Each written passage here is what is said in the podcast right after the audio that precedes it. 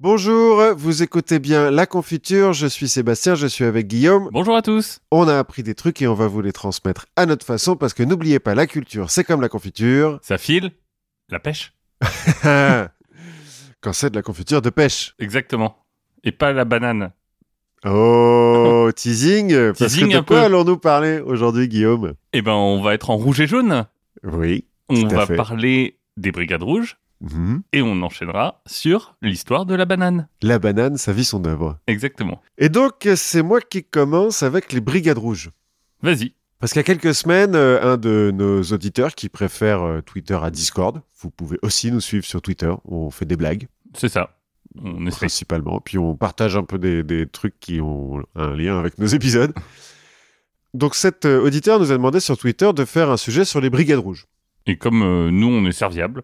Euh, voilà, déjà on est serviable. Et puis moi, personnellement, hein, j'ai une petite tendance à aimer les petits groupes de gauchistes comme ça. Ça fait longtemps que j'en avais pas parlé C'est vrai. de trucs de gauchistes, donc euh, je me suis dévoué. Donc, euh, bah, Parce euh, que l'univers te remercie. je j'espère bien. donc tu prends ta mozzarella et ton ananas, on va en Italie. Allez. Donc, les Brigades Rouges, euh, aujourd'hui, c'est un peu une sorte euh, d'épouvantail euh, des méfaits de l'ultra-gauche, quoi. De- Oui, c'est un peu euh, le représentatif du terrorisme d'extrême gauche. Voilà, c'est attention les turbo-gauchistes, euh, vous voyez ce qu'ils font, ils crament des, des trucs, ils tuent Maintenant, il y a les Black Blocs, hein, quand même. Ouais, mais ils n'ont pas encore tué beaucoup de monde, les Black Blocs. Oui, c'est vrai. Et on n'est pas encore arrivé aux États-Unis où le danger antifa est devenu. Alors que, bah, on va voir que les Antifa et les Brigades Rouges, il y a un lien quand même. hein. ouais, J'imagine. Parce que bon, on va pas se mentir, hein, quand même, euh, les Brigades Rouges, elles ont eu massivement recours euh, au kidnapping, euh, à l'assassinat, à la jambisation. Ne faites pas ça chez vous. Non, je vais expliquer un peu plus tard ce que c'est que la jambisation, mais c'est violent. hein. C'est pas même les an- même les Black Blocs et les Antifa, c'est encore gentil par rapport à la jambisation. D'accord.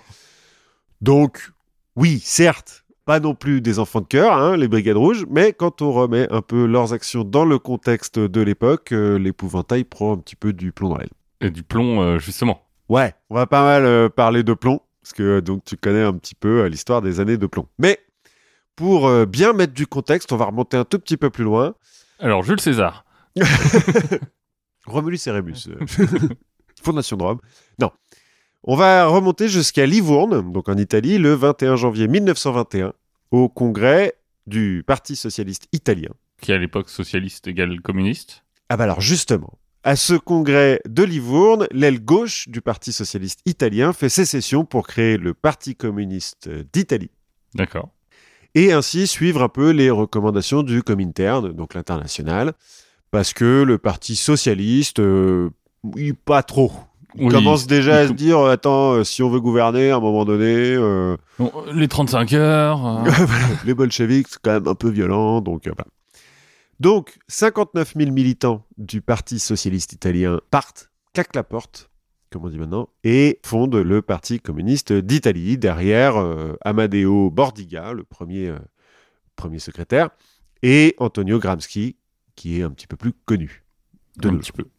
Quelques mois plus tard, donc on est en 1921, hein, 1921 en Italie, euh, il y a des grosses grèves partout, c'est euh, il y a une crise économique assez importante, euh, les paysans se révoltent, c'est un peu le bordel. Ah, c'est pas les Roaring Twenties et Josephine Baker. quoi. Pas trop. En Italie, ça s'est pas passé pareil. Alors, je semblerait qu'ils aient un peu moins profité du traité de Versailles. Je vais pas rentrer dans les détails, mais voilà. Et il y a un certain Benito qui, avec ses petits copains en chemise noire, se dit qu'on pourrait profiter un petit peu de bah, du bordel ambiant. Pour faire un peu d'exercice et, euh, voilà. et aller marcher. marcher sur Rome et taper sur des gens au passage. Les membres de ce nouveau parti communiste, face à cette montée hein, des violences quand même, des chemises noires, faut le dire. Donc les chemises pas un peu fasciste? Voilà, les chemises noires, c'est des fascistes, hein, faut pas des vrais fascistes, Oui, ceux qui s'appellent eux-mêmes fascistes, qui ont inventé le mot et tout. genre. Là, il y a pas trop de doute. hein. Donc- Là, c'est pas la cancel culture qui, est... Non, qui non, non, traite les gens de fascistes à tout va. non, c'est pas le wokisme. Le, le wokisme n'est pas encore arrivé dans l'équation. Et donc le Parti communiste crée les bureaux du travail illégal, une organisation clandestine dont les membres reçoivent une formation militaire et des armes. Parce Voilà, que, oui. au cas où, on sait jamais, ça se commence à sentir un petit peu le moisi dans cette histoire, donc bon. Le Gorgonzola. Le, pardon. de son côté, le Parti socialiste, qui est dirigé par des réformistes, hein, donc par des gens qui se disent qu'on pourra peut-être prendre le pouvoir, ça serait cool, participe encore aux négociations en vue de former un gouvernement de coalition. Parce que donc en Italie, la République italienne, quand même très euh, parlementaire, hein, déjà à l'époque. Et ce qui devait arriver arriva. La droite s'allie aux fascistes et puis bah, Mussolini prend le pouvoir. Quoi. Ouais. Et finalement, la droite s'allie aux fascistes et c'est les fascistes qui gagnent. Oui, souvent. Moins gêner la droite finalement que de s'allier même avec des socialistes réformistes. Donc 1922, Mussolini prend le pouvoir. Dès 1923, le Parti communiste est harcelé par euh, les fascistes et donc commence à rentrer dans la clandestinité. Heureusement, ils ont prévu le coup. Oui, ils ont des armes. ils ont des armes et puis ils ont déjà un réseau clandestin. Ils ont caché de la mozzarella un peu partout dans la forêt. voilà, ça va mieux. En 1926, euh, tous les partis politiques sont interdits et donc les communistes rentrent en résistance, carrément, dès le début. Bon, euh, doucement au début, hein, mais... euh, oui, bon. Ils vont s'allier euh, donc pendant tout le régime fasciste aux anarchistes et aux socialistes, bon, selon un petit peu ce qui se passe. Mais en pratique, c'est quand même eux qui donnent le, le- le plus gros des troupes de la résistance, puisque, par exemple, entre 1926 et 1943, trois quarts des condamnés politiques sont communistes. Après, c'est les condamnés. C'est peut-être qu'ils sont nuls. Ouais, peut-être qu'ils se font plus choper que les autres. Peut-être C'est qu'ils- pas faux. Peut-être qu'ils sont nuls. C'est pas faux. Bref, après le débarquement allié en Sicile en 1943, y participent les communistes donc au comité de libération euh, nationale, donc euh, l'espèce de force italienne libre, hein, Oui. euh, la résistance de après quand on, on a une chance de gagner. Bah, ils fournissent la moitié des soldats hein, quand même de ce comité de libération. Et donc à la libération effective, quand euh, le, le régime tombe, finalement- Naturellement, ils sont au pouvoir. presque. Grâce aux libérateurs américains. Ah non. Ouais, voilà, c'est ça. À la Libération, le Parti communiste, donc, bon, il retourne dans la légalité quand même, il redevient un vrai parti, c'est bien, c'est cool. Mais non, bizarrement, on ne l'invite pas au pouvoir, on n'en invite même personne, et euh, il devient peu à peu le premier parti d'opposition face à la démocratie chrétienne, qui est le parti centriste, euh, bon, bah, comme tous les partis centristes de droite, hein, mais, euh, C'est Beyrouth, quoi. Ouais, enfin, sauf que c'est Bérou qui gagne pendant 40 ans, quoi. C'est pas Beyrouth. Donc c'est pas Béro. Parce que la démocratie chrétienne, c'est quand même le parti politique italien principal de la libération jusqu'aux années 90. Genre, il gagne toutes les élections, sauf une. Et qui est une élection européenne en plus, donc tu vois, donc pas non plus... euh. Bon, après, ils sont obligés de faire des coalitions et tout, on va voir un peu plus tard, mais euh, bref. Et le Parti socialiste, euh, bah, qui au début était un peu dans l'opposition, euh, bah, met de l'eau dans son Chianti pour Oui. bah, rentrer au gouvernement, quoi. Oui. Et devenir centriste finalement. Tout Donc, donc de droite? Écoute, ça dépend d'où tu regardes, hein, mais moi, oui, je trouve que c'est de droite. Toute ressemblance avec la politique française actuelle, euh, Oui, ça n'a rien à voir. ça n'a rien à voir. N'est pas surprenante, j'avais écrit. Bref, vers la fin des années 60, le Parti communiste, qui représente quand même 25% des voix, hein, commence à se dire lui aussi qu'il pourrait euh, bah, gouverner s'il mettait lui aussi de l'eau dans son Chianti. Hein Donc, ils arrêtent un petit peu les appels à la révolution armée euh, tout le temps, et puis ils commencent à dire que les patrons c'est pas si mal, enfin bon. Voilà, puis ils prennent leur distance avec l'URSS surtout, qui est quand même là pour le coup un gros gros épouvantail. C'est Roberto U. C'est Roberto U, voilà, qui prend euh, la tête. Mais il se trouve qu'en même temps, donc vers la fin des années 60, 1968 par exemple, hein, je Mhm. prends une date un petit peu au, Au hasard, hasard. comme ça, en Italie, un peu comme ailleurs, hein, la nouvelle génération d'étudiants qui euh, bah, donc a une vingtaine d'années, donc a pas connu la guerre, est la première génération qui va vraiment à l'université, où tout le monde va à l'université, et donc euh, Ben, qui se font embrigader, parce que l'université, c'est quand même un peu le temple de l'islamo-gauchisme. Voilà, bah, c'est ce que j'allais dire. Ils ont la, la malheureuse idée de suivre des cours de sociologie, euh, de lire Gramsci par exemple, euh, et donc de se forger une conscience politique. Et il se trouve qu'au même moment, il y a plein de nouvelles usines en Italie parce que le plan Marshall, euh, la, la reconstruction fait qu'il y a un boom économique. Et notamment dans le nord, dans la région de Milan, il y a plein d'usines euh, qui emploient des gens du sud de l'Italie qui est encore aujourd'hui plus pauvre. Et tous ces ouvriers commencent à trouver que euh, n'ont pas beaucoup de droits, qu'ils sont pas très bien payés, et donc ils s'allient avec les étudiants qui commencent à trouver Mais, que. oh, euh, oui, et puis heureusement, il y a une grande solidarité entre les gens du Nord et les gens du Sud en Italie. Ah oui, grave. bon, là, en l'occurrence, entre les étudiants et les ouvriers, il y a cette euh, solidarité. Et donc, comme en France, euh, bah, euh, à partir du printemps 68, euh, grève générale, euh, manifestation estudiantine, bref, la chienlit, quoi. Oui. Comme dirait l'autre. Sauf qu'en Italie, alors déjà, il y a un petit peu plus de blessés pendant les manifestations, parce que c'est un peu plus bourrin. Et les manifestations et les grèves, elles ne s'arrêtent pas pendant l'été. Elles recommencent à l'automne. Enfin, ou elles se j'arrête pas du tout, quoi. Bah, il fait plus chaud. Ouais, ça doit être ça, ils ont l'habitude. Et donc, ça devient l'automne chaud en Italie, alors qui va en fait être tous les automnes pendant euh, assez longtemps, qui va en fait être euh, les deux prochaines années, quoi. Mais bon, ils appellent ça l'automne chaud, c'est comme ça que ça s'appelle. Et donc, bah, on continue à se taper avec la police. Ah des c'est l'automne chaud comme ça, quoi. Parce que ça pourrait être, déjà, sur le papier, ça peut être sympa. On te dit, ça va être l'automne chaud. Tu vois, Ouais, c- alors- Tu te dis, ah, euh, Jodassin, l'été indien, tout ça. Non. Alors, il y a une partie des étudiants, j'ai lu, hein, qui est quand même la contre-culture des hippies et tout, et qui fait de partout. Mais bon, non, là, c'est plutôt, on lance des cailloux sur des flics, et puis les flics euh, tabassent, quoi. Donc, il y a quand même des centaines de blessés et tout, c'est un peu violent, hein, euh, cette histoire. Et les grèves redoublent, c'est des centaines de milliers d'ouvriers qui sont en grève, au point qu'il y a des patrons qui finissent par fuir en Suisse. Et là, le PCI qui se dit, attendez, pas de problème, les mecs. Nous, euh, on connaît bien les ouvriers. hein. Il y a longtemps, il y a eu des ouvriers dans notre parti, donc euh, on va faire la, la négociation. Oui. Et donc, ils se mettent entre les ouvriers et les patrons.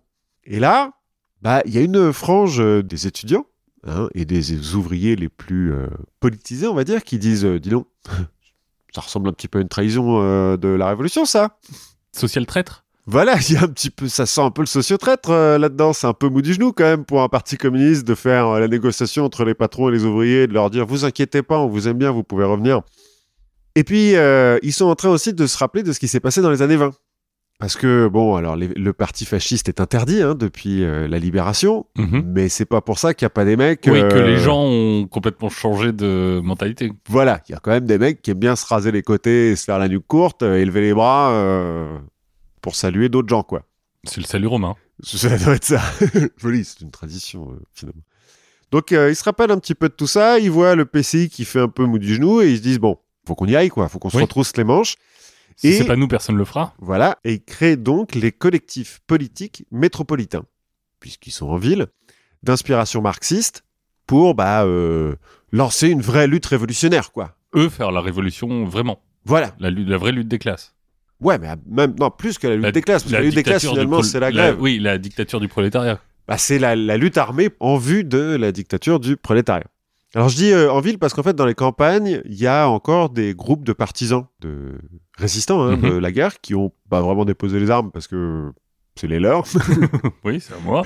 sur la campagne, qui sont déjà euh, regroupés en groupes d'action partisane et qui ont une petite tendance à tirer sur la police déjà. Bon.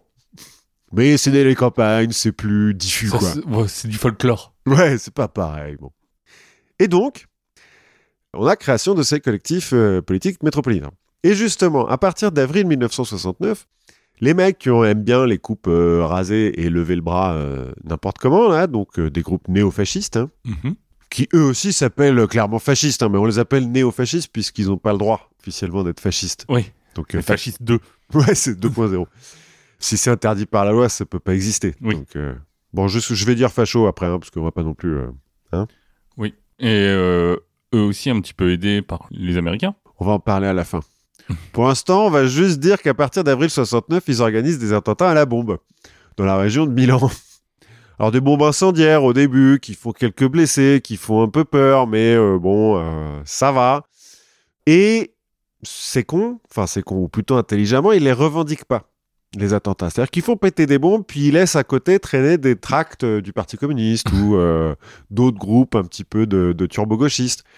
Ce qui fait que on, bah, on a tendance à condamner euh, l'extrême gauche pour Bah, ces trucs-là. oui. Mais au sein des euh, collectifs politiques métropolitains, comme on sait que c'est pas nous qui l'avons fait, bah, c'est que c'est eux. Oui. Parce que bon, c'est pas les centristes du milieu qui font péter des bombes non plus, quoi. Donc on se doute bien que c'est les fascistes. Le 12 décembre 1969, on franchit une marche puisque une bombe explose dans la banque de l'agriculture Piazza Fontana à Milan et fait 17 morts et 88 blessés. Donc là, euh, c'est un peu moins du folklore, ça commence à être un petit peu... euh, J'imagine que la police euh, arrête de se dire bon, c'est 14 juillet, c'est pas grave. Voilà, bah, typiquement, la police va monter au créneau et arrêter 400 personnes, hein.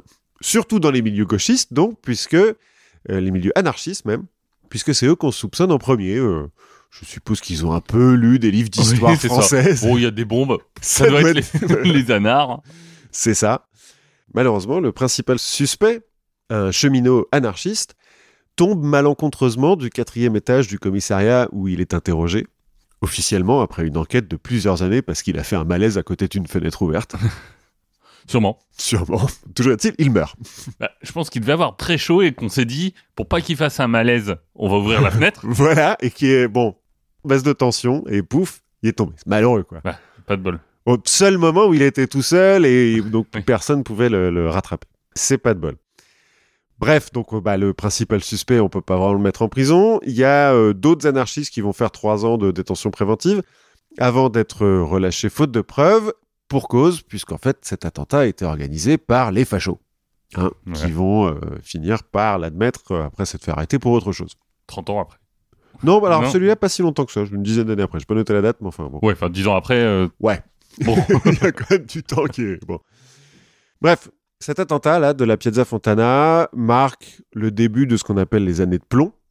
Donc, euh, voilà. Alors, bon, certains historiens font remonter ça à mai 68, justement, mais bon, c'est plus symbolique de mettre Oui. un attentat où il y a 17 morts, quand même. C'est bon, voilà. Et puis, euh, bah, c'est un électrochoc pour les militants euh, des CPM, là, donc les collectifs euh, politiques métropolitains, et des autres groupes d'extrême gauche, hein, parce que pas les seuls non plus. Je vais pas Oui. tous les noter parce que c'est les, les révolutions prolétaires, euh, les prolétaires pour la révolution, les collectifs prolétaires de révolution, enfin tu vois, la lutte ouvrière, le pouvoir le Front ouvrier. populaire de Judée, quoi. oui, c'est un peu ça. Alors à l'époque, on dit gauche extra-parlementaire. Bon, enfin bon, turbo gauche quoi. Qui vont donc se radicaliser. Parce que voilà, les autres posent des bombes, donc euh, nous aussi on va Bah, se J'imagine que t'en as une partie qui arrête quand même, non? Qui arrête? Bah, t'as pas une. Comme toujours, une partie des gens qui disent wow, wow, wow, ça va beaucoup trop loin, et une partie qui disent ça va trop loin, il faut qu'on pousse encore les choses un peu plus loin? Si, sûrement, sûrement. Bah, en pratique, euh, le mouvement, en fait, va se diviser un petit peu entre ceux qui sont partisans de ce qu'on appelle l'opéraïsme, Mhm. alors qui n'est pas la révolution des contraltos, hein. je te vois venir. En fait, ça vient de operaio, qui veut dire ouvrier en italien. D'accord. Donc, euh, bah, c'est le mouvement ouvrier qui se rapproche un petit peu, en fait, qui est même euh, l'inspiration du mouvement autonomiste en France, euh, où bah, c'est les ouvriers qui prennent leurs usines, Ah, les scopes, et euh, les, Ouais, les skicks, euh, les, les ZAD. les aussi. En gros, on prend les usines, on les gère nous-mêmes et on montre qu'une autre société est possible en espérant que le reste de la société se dise Ah, mais ça a l'air super, faisons pareil. Je sais c'est quoi le, les montres euh, Oui, dans l'Est de la France, Ouais, euh, c'est ça, la grande histoire euh, de l'autogestion. Je sais plus comment la marque, mais oui. Bon, On en parlera un jour, tiens. C'est marrant cette histoire. Et puis donc, l'autre partie, euh, qu'on pourrait appeler les jusqu'au boutistes, se disent Bon, bah, euh, les autres, ils mettent des bombes, bah, nous, on va rentrer dans la lutte armée. Du coup, On va mettre des bombes plus grosses. Alors non, Non. ils vont pas mettre des bombes, mais ils vont récupérer euh, les armes que euh, la après la Deuxième Guerre mondiale, on a oublié de, de compter. Et ils vont se lancer donc dans la lutte armée le fusil de anticap- papy. et- anticapitaliste et antifasciste. Parce que bon, l'ennemi il est quand même désigné hein, pour eux. Et c'est ainsi que se forment les Brigades Rouges donc.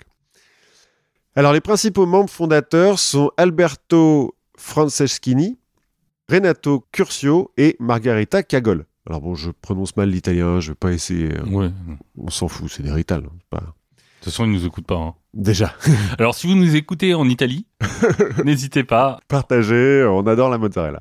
Voilà. Et le pesto. Et oui, le pesto, c'est vrai, c'est quand même ma principale source d'alimentation. Bref. Le premier, donc Franceschini, est fils et petit-fils de militants communistes. hein. Son grand-père était membre fondateur du PCI, euh, genre, c'est un vrai. Le second, Renato Curcio, est le neveu illégitime du réalisateur euh, Luigi euh, Zampa. D'accord. Bon, ce qui lui a pas apporté grand-chose, parce que quand même, il était très pauvre pendant toute son enfance, mais parce qu'il est plutôt brillant, il arrive à avoir des bourses qui lui permettent d'étudier la sociologie à l'université de Trente. Voilà. On y, on y vient. Ah oui, mais complètement. Lui, c'est un vrai. Et à l'université de Trente, donc, il va rencontrer Margarita Cagol, qui finira par épouser qui, elle, vient d'une famille de la classe moyenne, religieuse, plutôt conservatrice, et qui est donc un petit peu en rejet des valeurs familiales pour rentrer donc dans le marxisme-léninisme. Faut bien que adolescence se fasse, quoi. Voilà. Non, mais c'est marrant parce qu'on a un petit peu un, un- un éventail de- du militant gauchiste, quoi. Entre euh, celui qui est de père en fils, euh, le vrai pauvre euh, qui arrive à s'en sortir par son intelligence, euh, et euh, celles ou ceux qui sont en rejet des valeurs familiales. Il manque celui qui est riche. Ouais, bah Cagole, elle est pas vraiment. Enfin, Cagole, c'est quand même la classe moyenne supérieure. hein. Son père est parfumier, je crois, un truc comme ça. Ça va, tu vois. Elle est pas richissime, mais. Ah, je, je, me souviens plus de son, son nom, notre ami qui s'est fait euh, du syndrome de Stockholm. Ah ouais, Hearst. Oui, c'est ça. Ou Patty- Engels. hein. Pat- Patty Hearst. Oui, ou Engels. Bref, la première action de ces brigades rouges, donc, est d'incendier la voiture d'un cadre d'une usine Siemens, euh, dont les ouvriers sont en grève. On est le 17 septembre 1970, ça marque un petit peu l'apparition des brigades rouges sur l'échiquier politique. Gentiment. Oui, on brûle une caisse, quoi. Ouais. D'un mec qui, bon, Tu sais, un nouvel an à Strasbourg. euh, c'est ça. Un samedi euh, de gilet jaune, euh, voilà. Ouais. C'est un peu pareil. Pendant les deux premières années, en gros, les brigades rouges, ils vont euh, théoriser ce qu'ils appellent la propagande armée, alors qui est armée doucement, hein, parce que, euh, en fait, c'est un peu de la propagande par le fait, on en a déjà Mhm. parlé euh, chez les anarchistes, mais ils vont s'appliquer à aider, en fait, les ouvriers en grève des régions, parce que dès le début, ils se divisent en plusieurs euh, colonnes, donc il y en a une à Milan, il y en a une euh, dans, à Turin, enfin dans toutes les grandes villes. Et au début, leurs actions, c'est vraiment en lien avec les grèves euh, et les mouvements ouvriers. quoi. Donc, euh, bah, on va cramer pas mal de voitures de cadre, on va un peu saboter euh, des machines ou les camions, histoire de, de bloquer euh, la production, euh, distribuer des tracts à la sortie des usines, quoi. Bon, ça on va c'est diviser normal. par zéro dans les tableaux Excel. On publie, non, ils vont un peu plus loin quand même. Ils publient des listes d'indices, de briseurs de grève, d'agents provocateurs, euh, de contremaîtres qui doivent être, euh, je cite, frappés de la vengeance prolétaire. Mais c'est pas eux qui le font pour l'instant. Juste Ah. ils publient des listes, quoi. Ils cancellent les mecs. Ouais, ils cancellent un peu les mecs. Et puis, euh, bon, leur principal euh, mode d'action de propagande armée, c'est d'aller au carton contre les néofascistes, quoi. Oui, le, vol- le- le traditionnel fight du samedi soir. Ouais, plus ou moins. Bon, alors, il y a quand même beaucoup de manifs hein, à l'époque, forcément. Les brigades rouges font un petit peu service d'ordre euh, dans les manifs de gauche euh, qui sont attaqués par les militants néofascistes. Et puis, quand c'est des manifs néofascistes, bah, c'est eux qui attaquent, quoi. Bon, mais là, c'est encore un petit peu gentillet. On y va à coup de baramine, tu vois. de nerfs de bœuf. Voilà. En fait, ils arrivent à recruter pas mal, notamment parmi les ouvriers à ce moment-là, notamment parce qu'ils ont des slogans un peu efficaces, genre rien ne restera impuni. En C'est frapper, bien parce que ça peut être le slogan de tout le monde. voilà, tout à fait. en frapper un pour en éduquer 100, Ouh, c'est joli.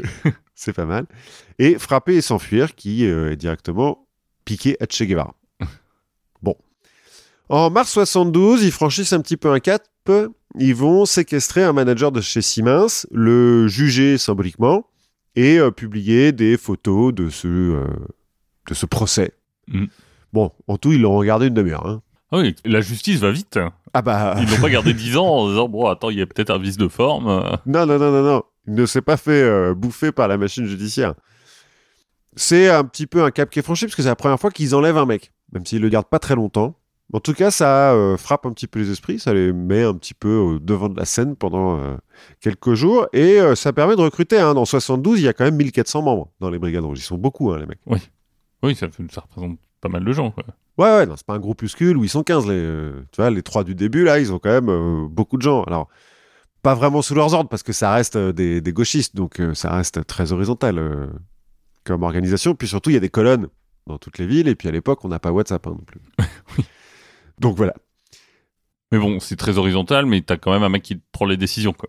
Ouais, alors j'ai pas réussi à bien comprendre euh, si euh, effectivement t'avais un grand leader qui disait allez on va taper tel mec ou on va taper tel mec ou si les types faisaient un petit peu ça euh, genre bon vous faites quoi samedi? Qui on tape samedi On brûle la voiture de qui là? Bah vas-y, lance un dé. On va voir. Pendant ce temps-là, les fascistes ils ne restent pas assis sur leur pouce. hein. En décembre 70, le prince noir Junio Valerio Borghese, Borghese Donc euh, un aristocrate euh, qui était rentré dans le fascisme dès le début, parce qu'il y croyait Il vraiment. trouvait ça cool. Il trouvait ça cool. Il organise un coup d'État qu'il annule au dernier moment.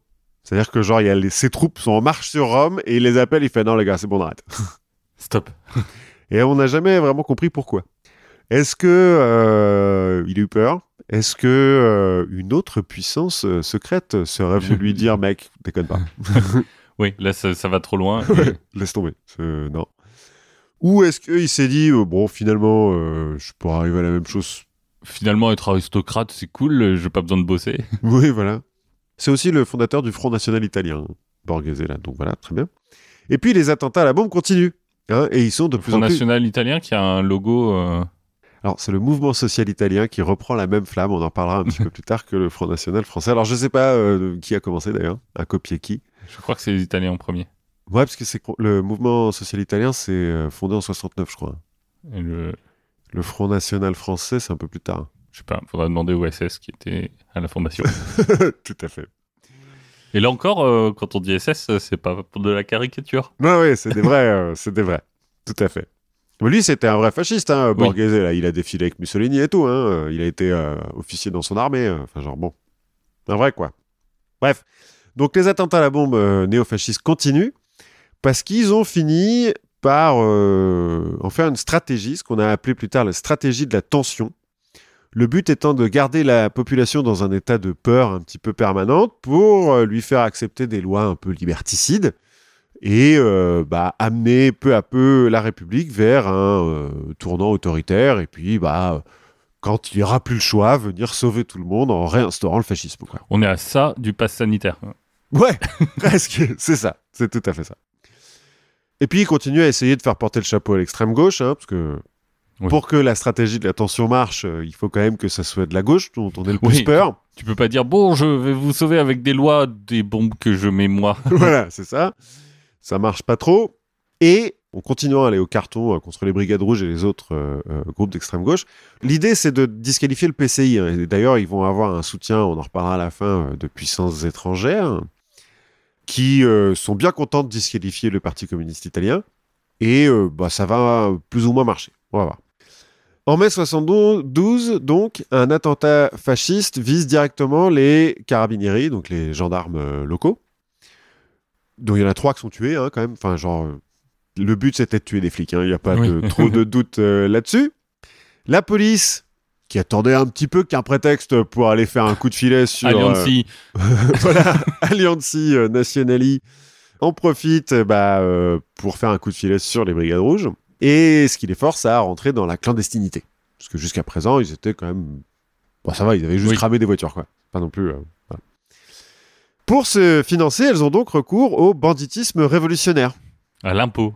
Une sorte de reprise individuelle, euh, et j'écris. Alors, sans le volet redistribution aux pauvres, euh, Oui. Robin des Bois, tout ça. hein. Bon, l'idée, c'est de financer la révolution. En même temps, euh, il faut payer les armes. hein. Oui. Euh, donc, bah, et, Et la bouffe. Et la bouffe. Donc, elle braque des banques, quoi. Ah bah ça va. C'est des banques, bon, à la limite. Ah oui, non, non, non, non, c'est pas. Tant qu'ils tuent personne. euh, Alors, au, au début, non. bon, il y a peut-être un ou deux gardes de banque qui va y passer un euh, sur le chemin et des flics. On va en reparler plus tard, mais au début, non. Mais c'est pas du racket, quoi. Tu vois, ils vont pas racketter euh, les petits commerçants, euh, des trucs comme ça. Ils braquent des banques. bah, oui, parce que sinon, euh, c'est la mafia qui fait ça. Voilà, c'est ça. C'est le, le créneau déjà pris. voilà. Donc, ils ne peuvent pas. Et euh, donc, depuis la clandestinité, elles continuent leurs actions militantes qui visent de plus en plus, parce que la stratégie se précise, le cœur de l'État impérialiste des multinationales. Je cite. C'est leur cible. C'est clair. C'est ça, c'est clair. Donc, en pratique, elles vont enlever à nouveau euh, des cadres euh, dirigeants d'usines euh, et de multinationales et les relâcher contre la promesse d'accéder aux revendications des mouvements ouvriers et restent quand même très liés au mouvement ouvrier Oui, à ce moment-là. On reste quand même sur des capitaines d'industrie, euh, des Alors là, on en est, on n'est pas encore au capitaine d'industrie, on est encore que au cadre, tu vois, au, aux dirigeants d'usine. euh, Ouais, au DRH, euh, au truc comme ça. Et à chaque fois, d'une usine où les ouvriers sont en grève ou ont des revendications quelconques. Quoi. Oui. Tu vois, on n'attaque pas un mec juste au pif parce que voilà. Bon, bien sûr, on continue à aller se taper avec les fascistes hein, dans les manifs.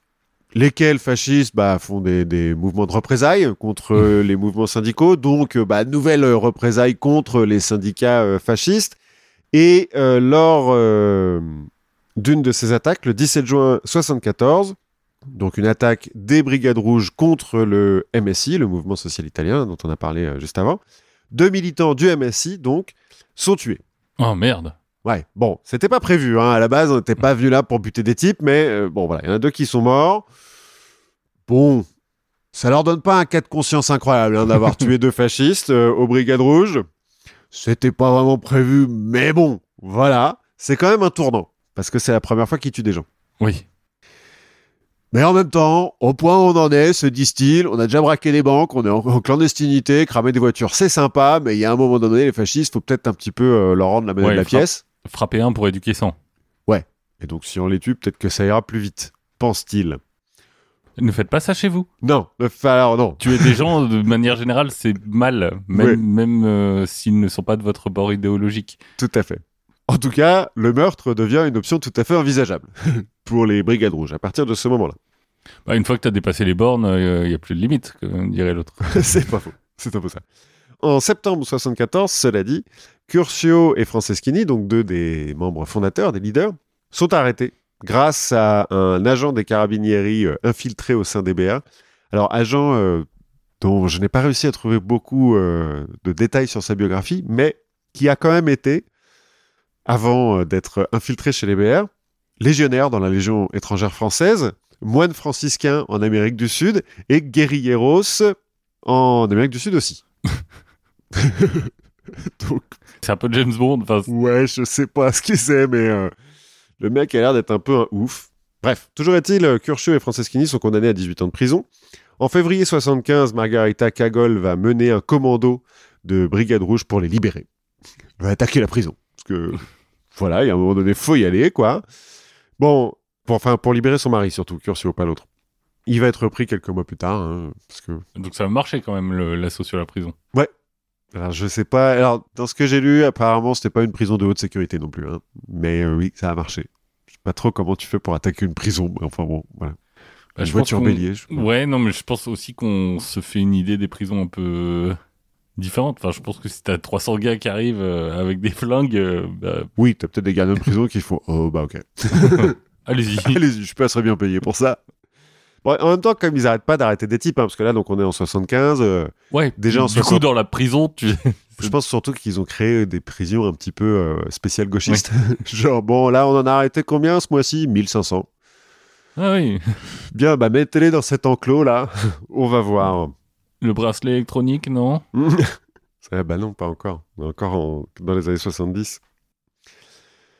Bon, toujours est-il, comme euh, Curcio et Franceschini sont en prison, la direction du mouvement est reprise par Mario Moretti, qui va un petit peu radicaliser le tout.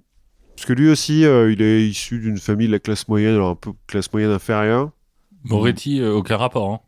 Non. Non, non, mais enfin, des Moretti en, en Italie, il doit y en avoir beaucoup, quoi. Bon, sûrement. Donc il radicalise d'abord les cibles des enlèvements. Hein, il va prendre un niveau un petit peu au-dessus. C'est là où on se met à enlever carrément des capitaines d'industrie, les patrons, quoi. Parce que euh, les Oui. DRH, c'est sympa, mais voilà. Tant qu'à faire, euh, en plus, ils ont plus d'argent. Oui, c'est vrai que tu peux demander des rançons. Parce qu'ils demandent des rançons aussi. Bah, hein. oui. En 75, c'est un juge aussi, hein, qui est euh, kidnappé. Margarita Cagol sera d'ailleurs tuée par la police lors de l'opération visant à libérer euh, un des patrons qu'ils ont kidnappé.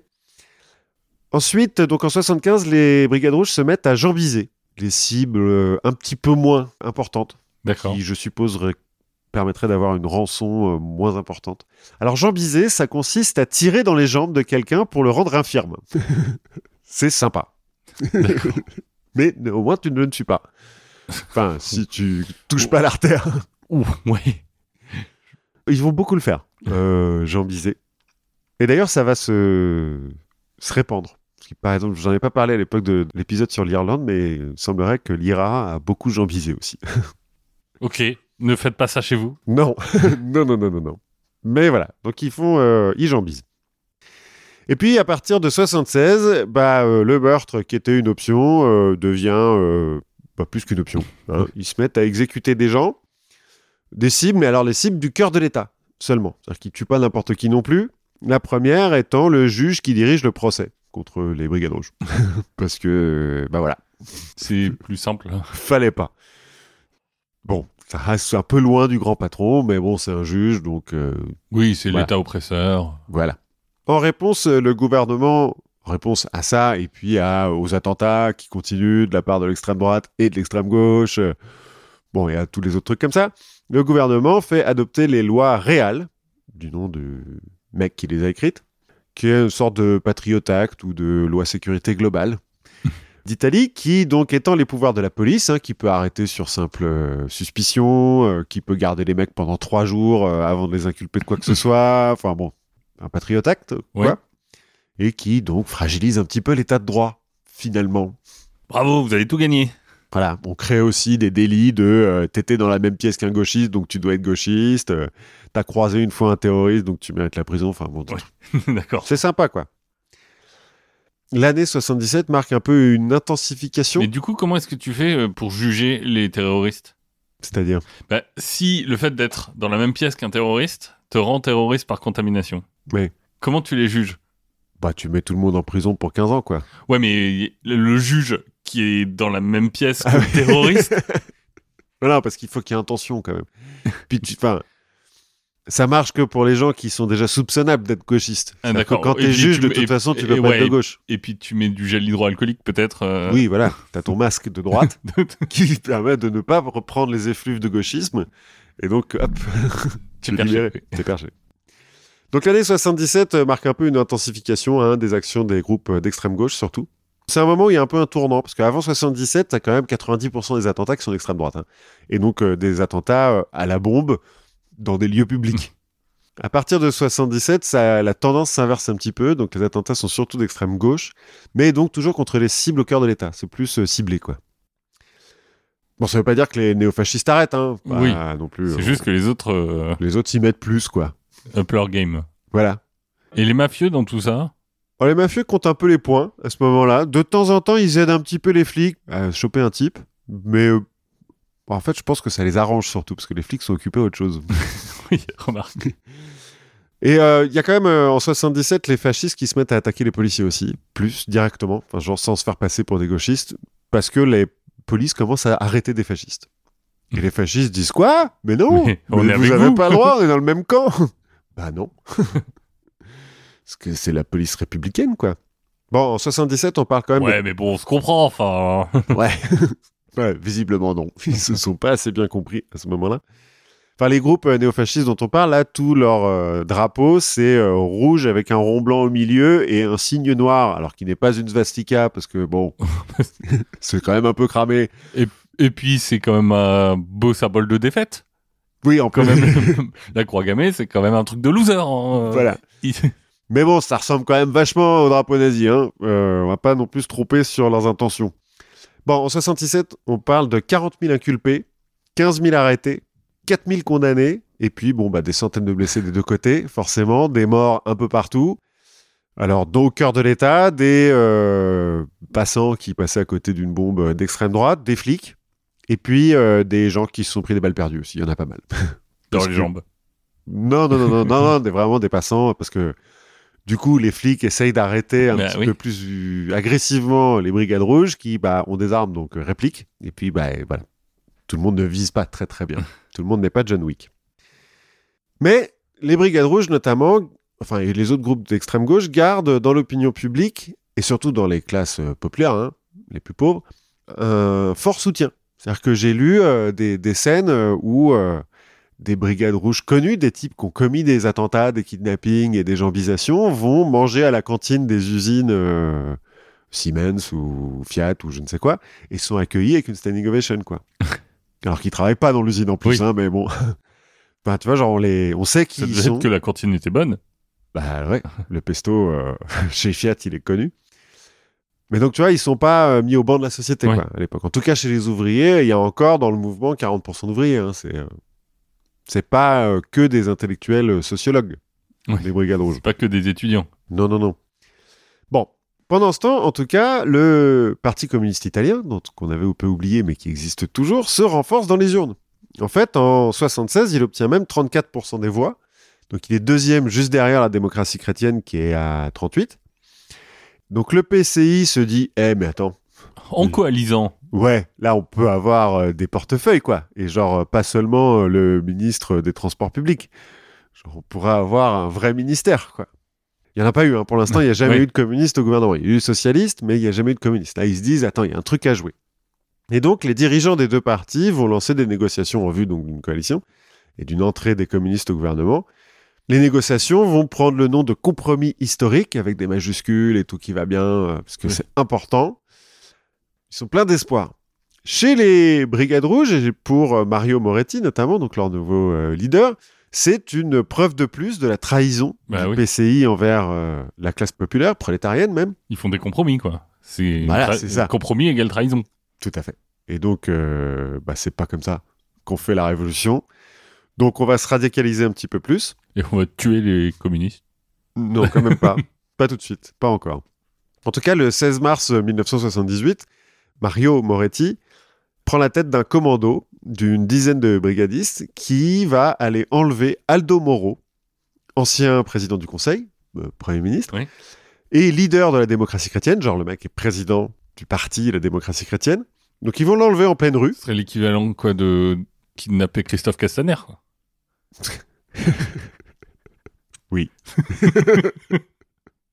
Plus ou moins, oui. ça fait un peu mal, mais ouais.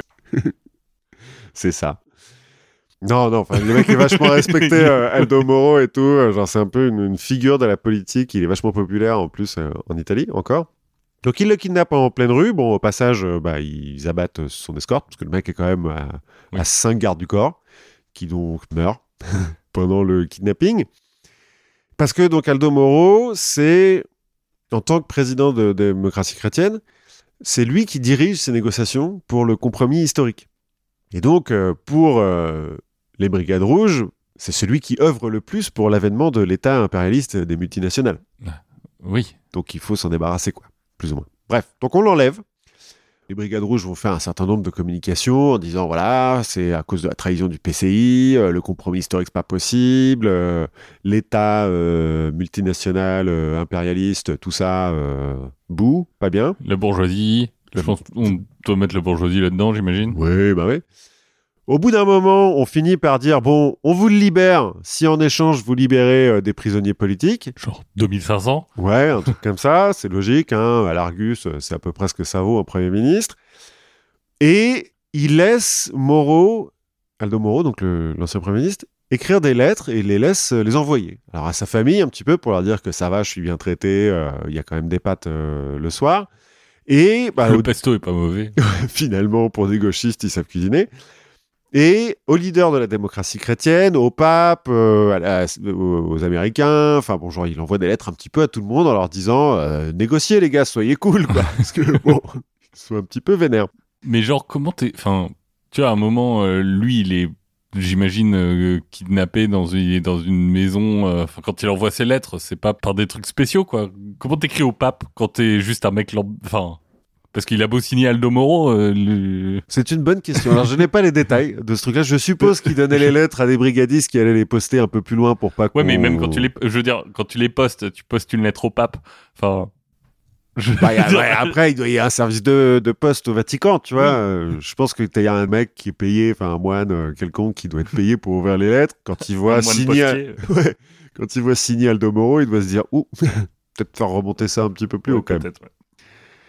Bon, en tout cas, il envoie plein de trucs pour négocier, mais le gouvernement et la police refusent de négocier avec les terroristes, hein, parce que euh, On négocie pas avec les terroristes, voilà, c'est un principe. c'est un principe, enfin en tout cas pas euh, ouvertement. Ne faites pas ça chez vous. hein. ne négociez pas avec les terroristes. Enfin bon, sauf s'ils demandent une rançon pour un membre de votre famille, ouais. à la limite. Bon. Et le 9 mai, donc 55 jours plus tard, Mario Moretti va tirer 11 balles dans la poitrine de Aldo Moro, qui va décéder. hein, parce que, Ça peut être un premier ministre. oui, il n'est pas blindé non plus. Alors j'ai lu qu'il avait commencé par tirer avec un Walter PPK. PKK Enfin bon, euh, un pistolet. Qui s'est enrayé et qu'ensuite il a pris un Uzi. Alors de chez Beretta, c'est pas le Oui. Uzi, mais enfin bref. Un Ah, pistolet on reste italien, quoi. quoi. Hein on reste italien. quoi. Ah bah oui, quand même. Bah, en l'occurrence, on construit des belles armes donc en Oui. Italie, donc tant qu'à faire. Donc 11 balles, c'est un peu beaucoup, donc il meurt. Et le corps est abandonné dans une voiture, une Renault 5, pour être précis, rouge, Hmm. en plein centre de Rome, pas très loin des sièges de la démocratie chrétienne et du Parti communiste italien. Ça choque un petit peu l'opinion publique. Hein Chochotte. oui, bon, euh, l'enlèvement a eu lieu.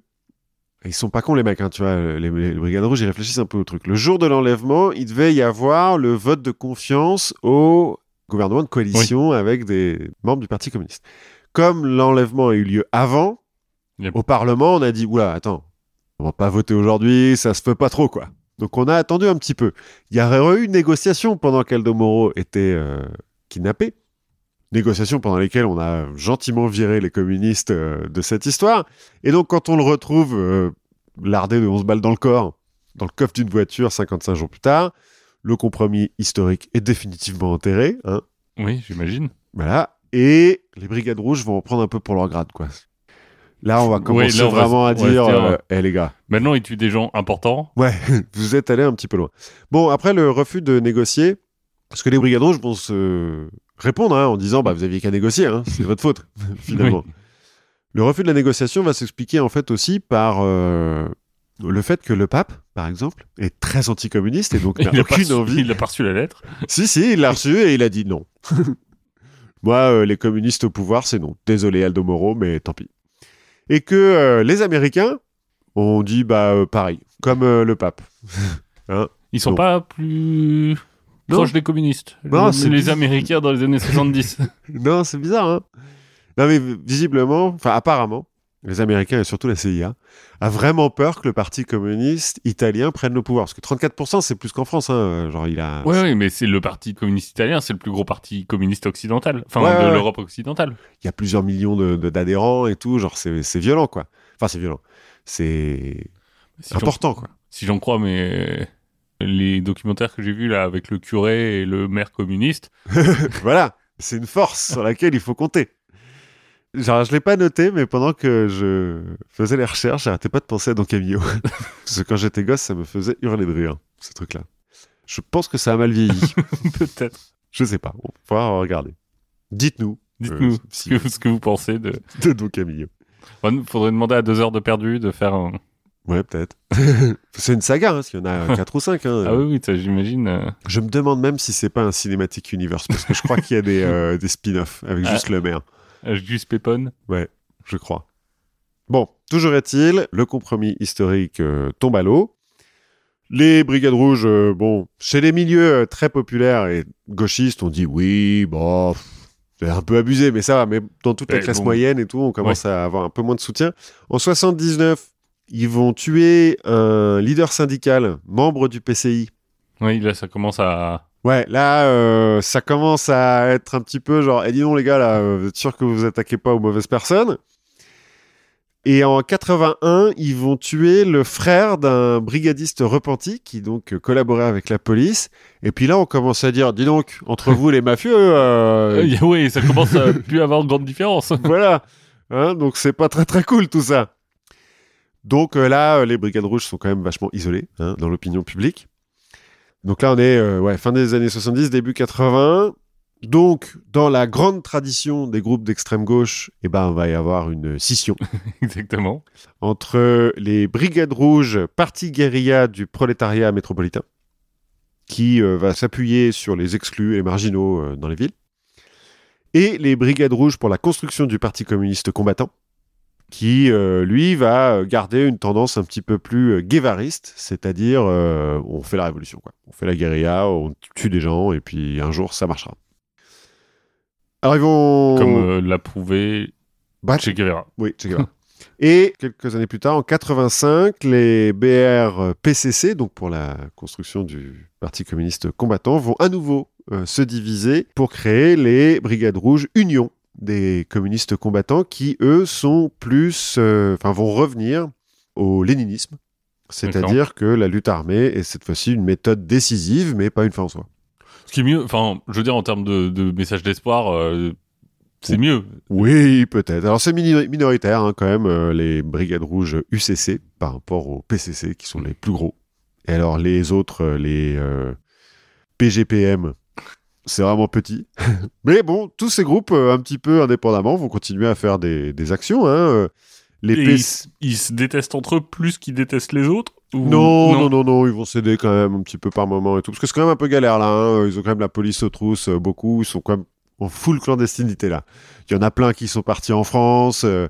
Ils ont réussi à faire des alliés, alliances à ce moment-là avec euh, l'OLP Mhm. d'Arafat et avec la fraction Armée Rouge en En Allemagne Allemagne. de l'Ouest. Qui eux aussi sont euh, au moment un petit peu euh, bon, on bute plein de gens et euh, entre nous et un groupe de gangsters, il n'y a pas de grande différence. Et en France, c'est un peu plus tard? Et Action Directe, qui est, euh, Ouais, ouais, fin des années 70, début 80, avec qui ils auront un peu des liens, notamment parce qu'en fait, il y a plein de brigadistes qui vont partir en France, on le verra après, grâce à la doctrine Mitterrand. Bon, enfin bon, voilà, ils peuvent pas se permettre de se tirer dans les jambes entre eux. Ils Ouais. préfèrent tirer dans les jambes d'autres mecs. Les gens bisés d'autres mecs. Mais donc ils vont euh, plus ou moins indépendamment continuer à faire des trucs. hein. Les PCC, ils vont quand même kidnapper le général américain James Dozier, qui est euh, à l'état-major de l'OTAN pour euh, l'Europe méditerranéenne. Quand même un oui, un mec euh, qui pèse un peu. qui pèse un peu, qui va être libéré par la police après 42 jours de détention. Et ensuite, en 84, ils vont exécuter le général Hunt, commandant en chef des troupes de l'ONU dans le Sinaï. Alors, Ah oui. Peut-être un rapport avec l'OLP Oui, tout ça. En 87, c'est les UCC qui vont exécuter un général italien. Puis bon, alors là, je te mets les généraux parce que je trouve que c'est ça prouve un petit peu qu'ils s'attaquent à des mecs un petit peu euh, Ouais. au gradé, quoi. Mais entre-temps, ils vont aussi kidnapper et parfois exécuter des sénateurs, des députés, des juges, des procureurs. euh, bon, voilà, on continue. Je vais pas détailler non plus le truc parce qu'ils en ont pris beaucoup. hein. Et puis en 88, ça va commencer à s'essouffler un petit peu, notamment parce que la police euh, va arrêter la majeure partie de ces gens-là ou exécuter pendant des arrestations. Alors grâce aux lois réales et puis grâce aux histoires de repentis et tout comme avec la mafia en fait. Quand il y a un mec qui collabore, ils lui disent ok t'inquiète, on te protège, on te fait on te paye de la chirurgie esthétique, mec pour pas qu'on puisse te retrouver, euh, etc. Dans les années 90, on va quand même avoir les noyaux communistes combattants qui se réclament des brigades rouges. Ah pardon, noyaux communistes combattants pour la construction du parti communiste combattant. Faut le dire en entier Oui. parce que voilà. Donc ils se réclament des brigades rouges PCC, hein.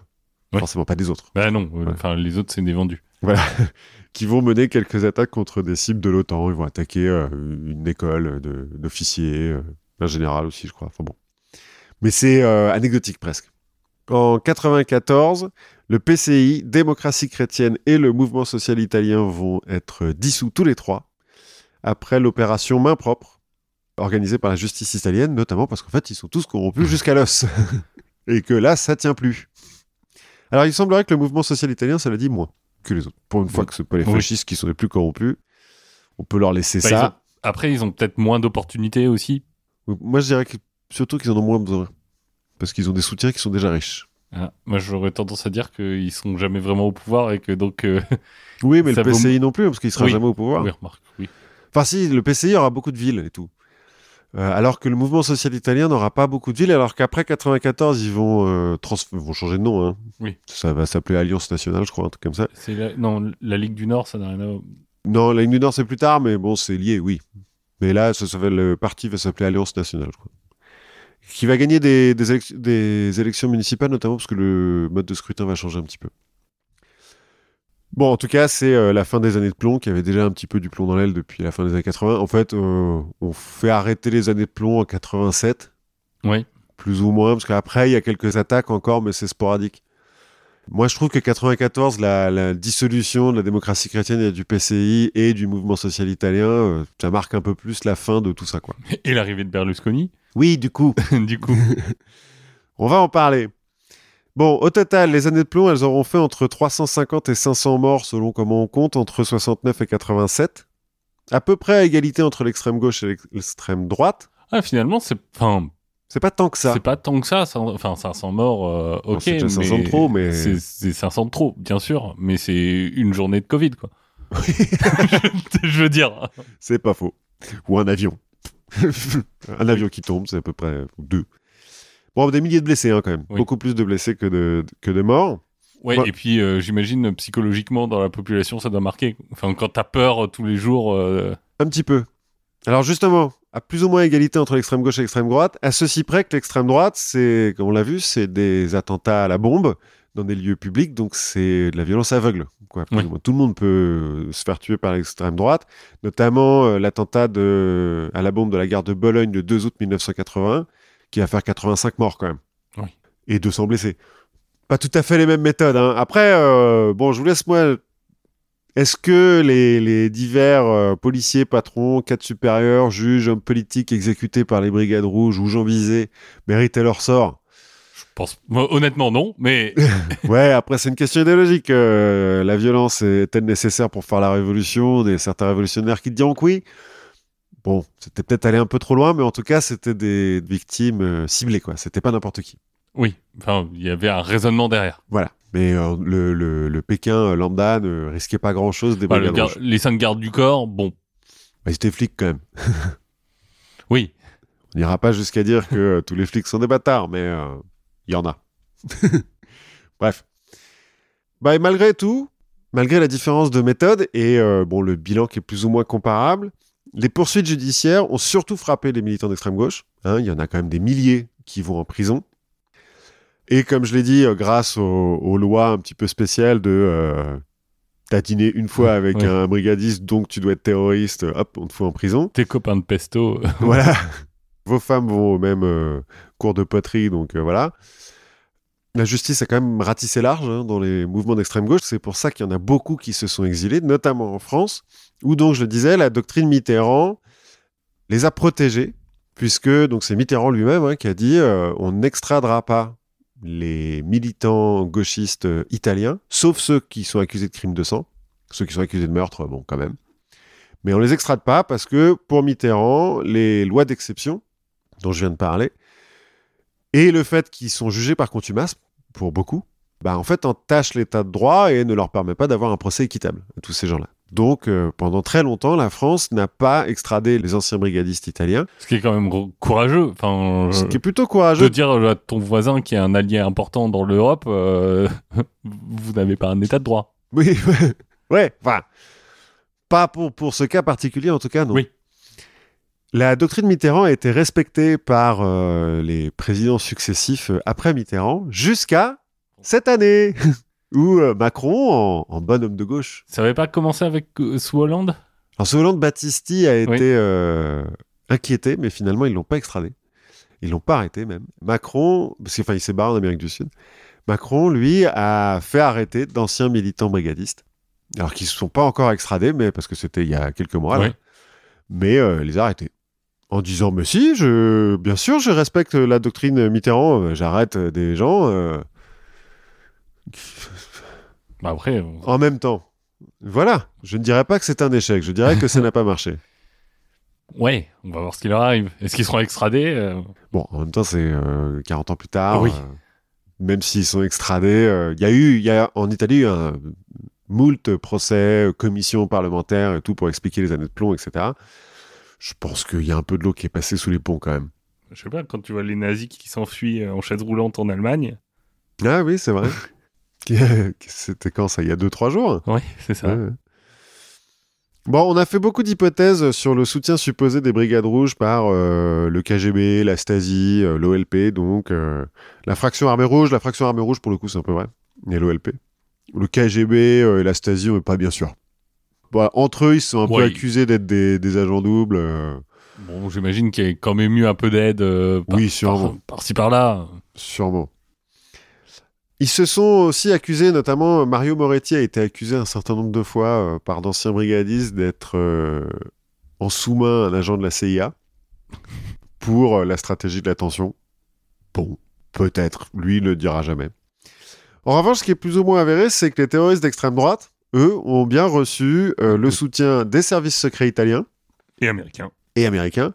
Alors, italien à travers la loge P2, Propaganda Due, qui est une loge maçonnique, alors qui sera vite exclue hein, euh, Oui. du Grand Orient, mais qui à l'origine est une loge maçonnique fondée par un financier fasciste, hein, pareil, un membre du parti mais fasciste. je pense que ça tout. mériterait presque d'avoir un Ça- épisode Ça pourrait mériter un épisode, ouais. que sur la loge P2. Euh, ouais. Donc, euh, qui rassemble quand même des banquiers, des hommes d'affaires, des hommes politiques, des journalistes, tous les gens qui ont un peu de pouvoir et qui trouvent que le fascisme, finalement, c'est pas si grave. Oui, et c'est que- sa mauvaise image. Une euh, mauvaise image.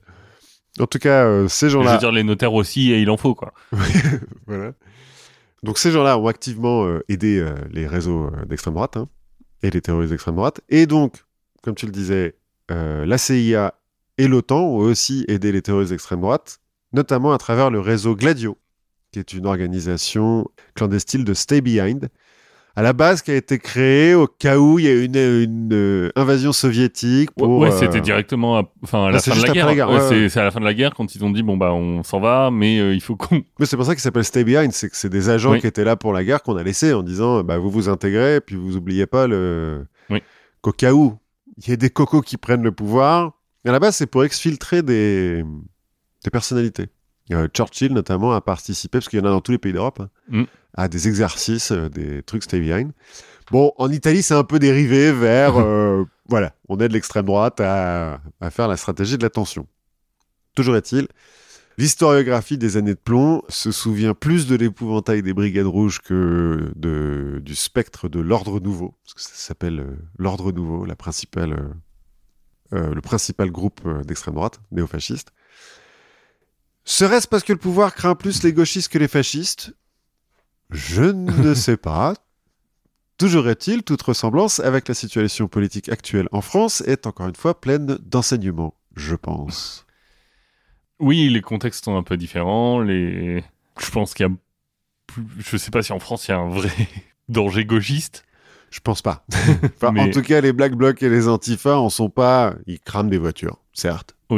D'ouvriers qui ont peut-être économisé toute leur vie pour s'acheter une Porsche et la garer euh, Et- près de l'Arc et- de Triomphe. Ils s'en prennent à des forces de police? Oui, pour l'instant, euh, sans armes à feu. Non, mais bon, euh, en fait, il y a eu une évolution, tu vois, de, de- des- des Brigades Rouges. Il y a eu clairement une radicalisation au fur et à mesure.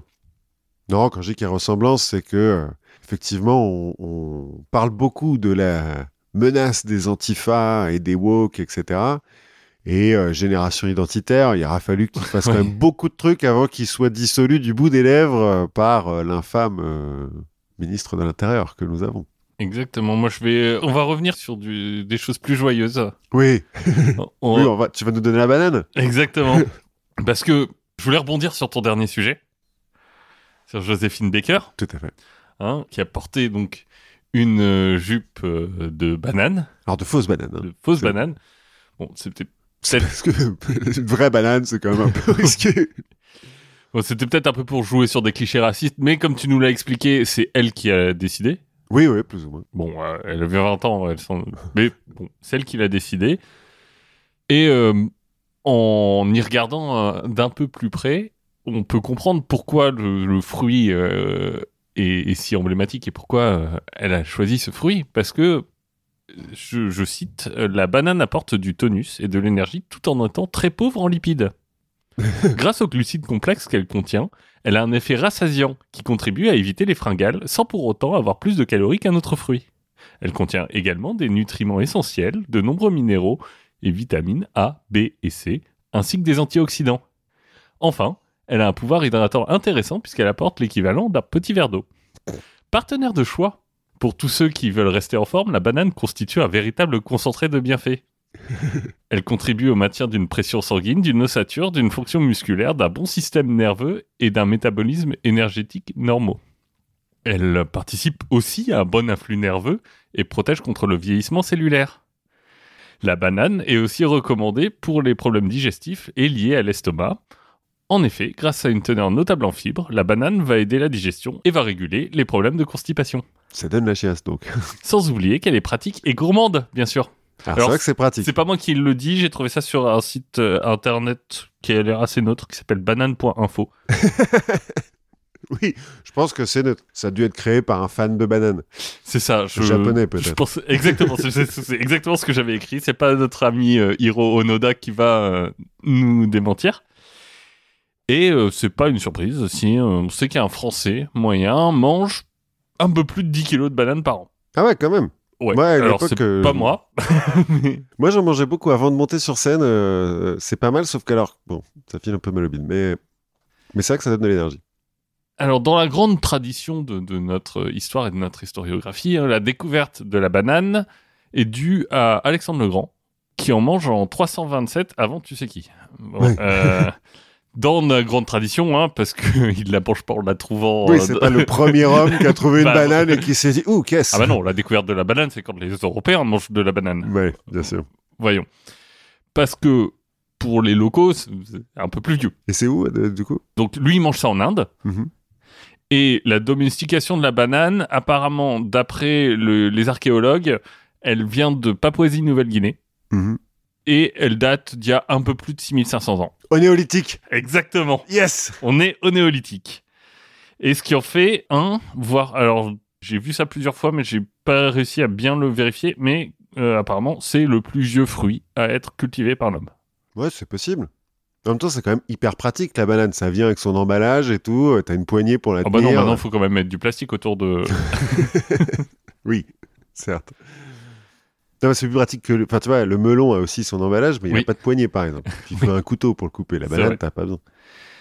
Bon, c'est pas vraiment euh, il y a 6500 ans, c'est pas vraiment la banane euh, comme on la connaît maintenant. hein. Le, les fruits à l'époque, c'est environ 8 cm. Mhm. Et en fait, on se dit que ça a plutôt été euh, cultivé pour son tronc, qui permet de faire des cordages et des vêtements, ou ses feuilles qui donnent des plats, des assiettes, Oui. ou des abris. Hein, on a tous regardé Colanta. Enfin, tronc, pseudo-tronc, puisque le bananier n'est pas un, arbre, c'est Ouais. une herbe. Ouais. Voilà, donc ce n'est pas un tronc, c'est un pseudo-tronc. Ok, bon. bah, après, peut-être qu'ils l'ont cultivé pour tout en même temps, en fait.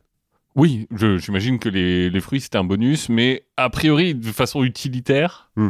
les restes d'utilisation de la banane, c'est quand même euh, peut-être plus utile. Hmm.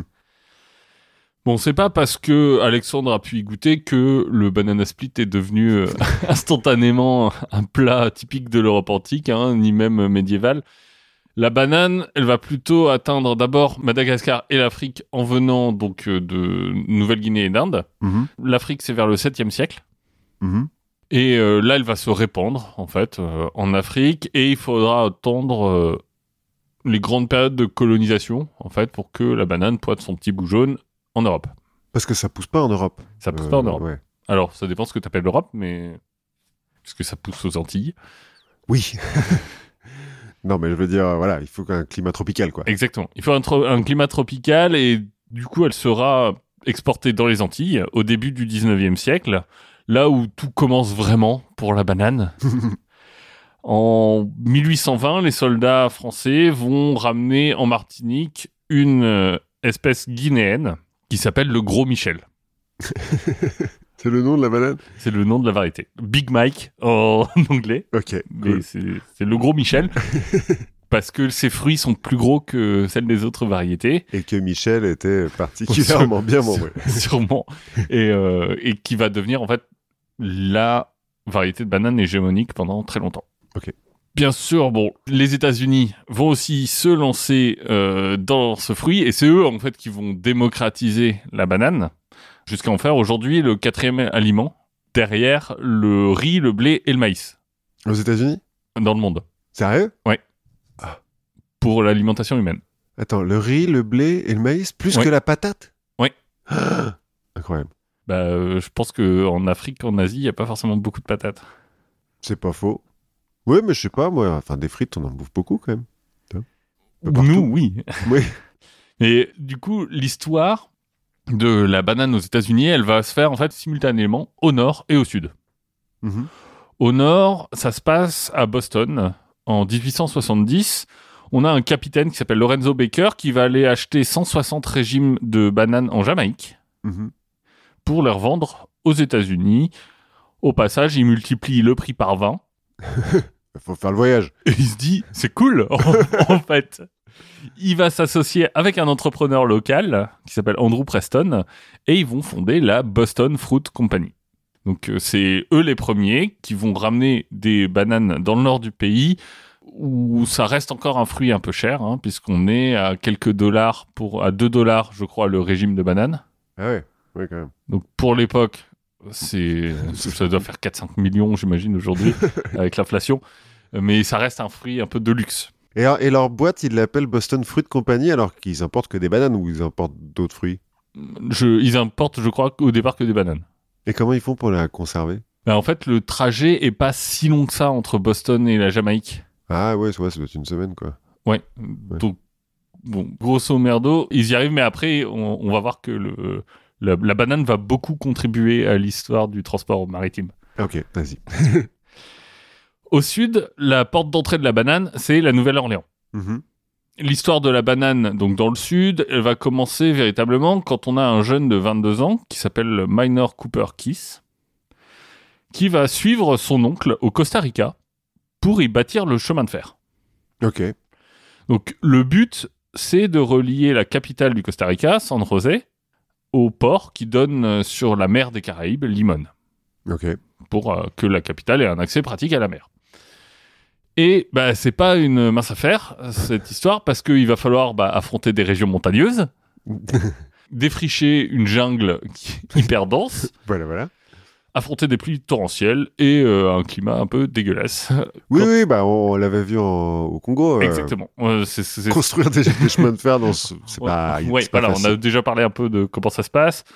Bien sûr, on rajoute euh, la fièvre jaune, la dysenterie. bon. Il n'y a euh, pas encore de vaccin en plus contre la fièvre jaune. Donc...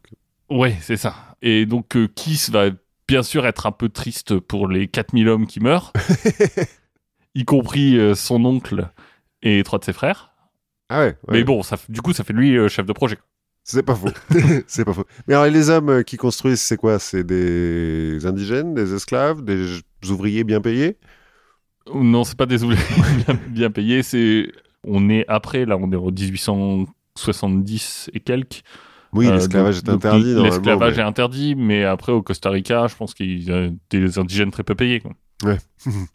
mais tu vois, 4000 hommes qui meurent, euh, on parlait tout à l'heure de 350 à, à 500. 500. ça donne euh, une idée. Le problème, c'est que en 1882, le gouvernement du Costa Rica ne peut plus payer. Voilà, on est au milieu de travaux. Le Costa Rica ne peut plus payer. Et Minor Kiss va, lui, être obligé d'aller solliciter les banques pour pouvoir continuer son projet de chemin de fer. Et il en profite au passage pour renégocier la dette du Costa Rica. Bon, autant qu'on y est. Ouais. Je veux dire, Bon, les gars, vous savez pas gérer, laissez-moi faire, parce que voilà. non, je c'est bon, tant qu'on on est à faire après pour le, le chemin de fer. Mes potes, vous voulez pas un peu. euh, bon. Vous nous faites un peu de gros comme ça Ouais, c'est ça. La dette du Costa Rica va passer de. Enfin, le taux de la dette de- du Costa Rica va passer de 7 à 2,5%. Ouais, négocie bien, euh, Kiss. Ouais, ouais, autant te dire que le président de l'époque, il est content. hein. Ouais, bah, tu m'étonnes. ouais. il est plutôt content et en échange, bah, il va donner à Kiss le droit d'exploitation de la ligne de chemin de fer pour 99 ans. C'est une bonne idée. Et un petit bonus de 325 000 hectares de terre qui longe la, la ligne. Bah, c'est normal, il faut, faut pouvoir l'entretenir. Ouais, c'est ça. Et on l'exemple d'impôt. Oui, bah, bon. en même temps, grâce à lui, on ne paye pas d'intérêt sur la dette. Enfin, moins d'intérêt sur la dette. Moins- Voilà. Donc, Et puis, on a une ligne de chemin de fer dans le, dans le pays. bon, qui lui appartient. euh, Mais bref. On va quand même arriver, bon an, mal an, hein, comme disent les jeunes, à finir cette satanée ligne en 1890. Ah, donc ça aura pris 20 piges. Ça aura pris moins. 20 ans, ouais. Mais le problème, c'est qu'il y a un petit hic dans le business model de départ. En fait, bah, il y a juste pas assez de voyageurs pour que la ligne soit rentable. Parce que le Costa Rica, euh, bon, ouais, c'est ça. pas Le- grand monde qui y va, quoi. Ouais, et qui fait le trajet entre le- la capitale et la côte. La solution que va trouver Kiss à ce problème de business model, ça va être la banane. Parce que dès 1873, en fait, Kiss, il a planté des bananiers le long de la voie de chemin de fer, au départ, pour avoir une source de nourriture pour les ouvriers qui sont là. C'est un patron prévoyant. La banane, ça marche pas très bien pour se reproduire. C'est-à-dire que les graines de bananier euh, sont très très peu efficaces. Ce qui fait qu'en gros, bah, la banane, on fait des boutures. C'est pour ça que ça fait des régimes, je suppose. Du coup, t'as plein de fruits, donc même s'il y en a pas beaucoup qui marchent, Ouais, mais en, en vrai, on laisse pas la banane se disséminer par elle-même. On, Mm. on fait des boutures et en fait, tous les bananiers sont en fait des clones euh, de, du gros Michel? du gros Michel. Ok. ce qui pourra poser des, des problèmes. On en reparlera à un moment. Il a 325 000 hectares sur lesquels foutre des bananiers. Ce qui est pas mal. Une ligne de chemin de fer qui permet de les ramener jusqu'au port. Là, au port, il peut les emmener jusqu'à la Nouvelle-Orléans. Et finalement, bah, ça marche bien. Il va créer la Tropical Trading and Transport Company, Mhm. Et le succès est hyper rapide. Bah, le fait est que sur le papier, là, comme ça, ça a l'air d'être un plutôt bon business model, quoi. Bah, oui, il contrôle Surtout s'ils payent pas d'impôts dans un des deux pays. Exactement. C'est le succès si rapide qu'il va pouvoir en fait répliquer cette façon de faire avec des plantations construites autour d'un chemin de fer qu'il va aller lui-même construire, qui arrive euh, des terres jusqu'au port. Il va faire ça au Panama et en Colombie. D'autres pays où le gouvernement est sûrement bien content voilà. d'avoir du chemin de fer. Exactement. Et donc le- la banane va arriver en masse aux États-Unis.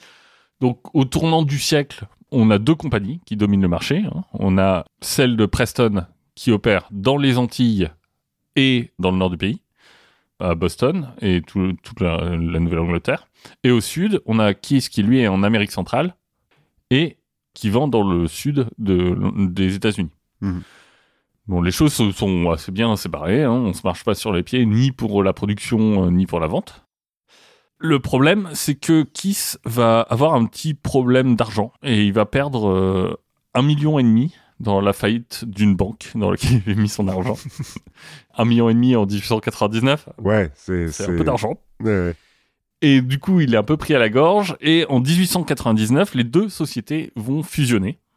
La Boston et la Tropical Trading euh, Company vont fusionner pour devenir la United Fruit Company.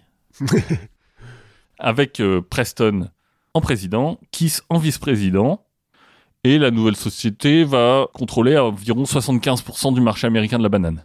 Oui, qu'est-ce qui peut mal se passer? Parce que entre temps, bah, on en reparlera, mais t'as d'autres euh, mecs qui se disent, hey, ça l'air pas con ce truc-là. On va aller voir les autres pays.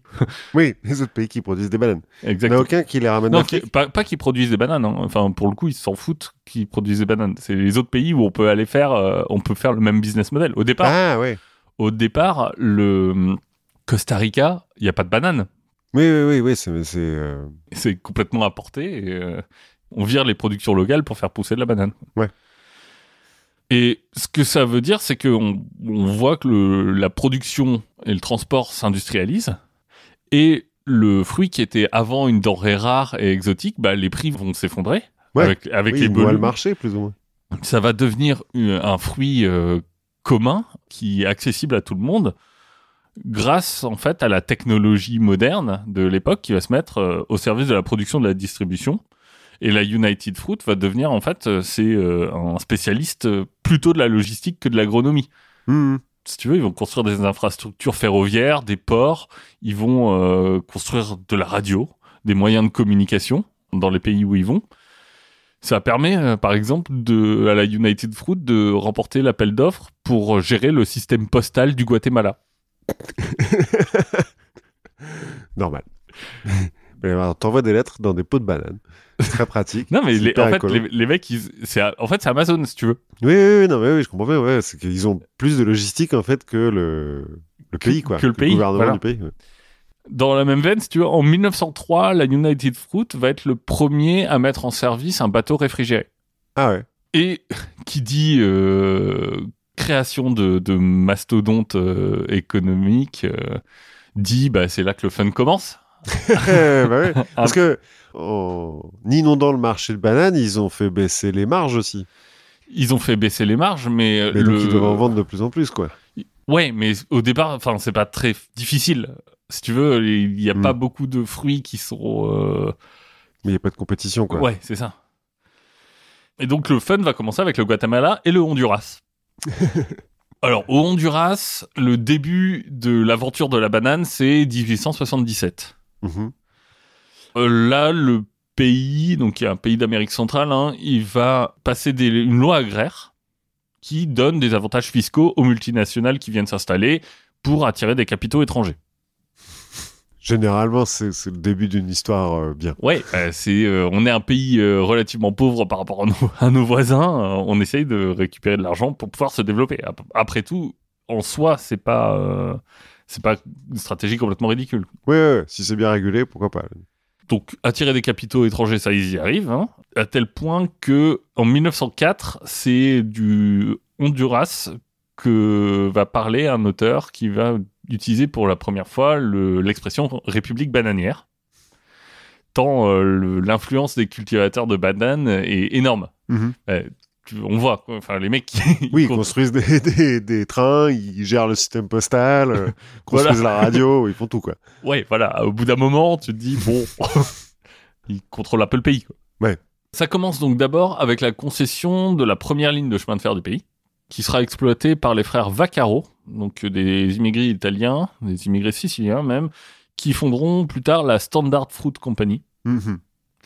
Eux, ils sont installés dans le pays dès 1899 pour exporter aussi vers la Nouvelle-Orléans. Ah ouais, donc ils font vraiment la même chose que Kiss, quoi. Dans un autre Ouais, pays. Dans un autre pays, Ouais. exactement. Le business de la Standard Fruit va être à un moment si important qu'en 1915, le Joseph Vaccaro, donc un des frères Vaccaro, on va le surnommer le roi de la glace. Parce qu'il a racheté toutes les usines de glace de la Nouvelle-Orléans pour pouvoir réfrigérer ses bateaux. Normal. Et la Nouvelle-Orléans va aussi énormément se développer à ce moment-là parce que c'est le port d'entrée de- d'une grande partie des bananes pour le pays.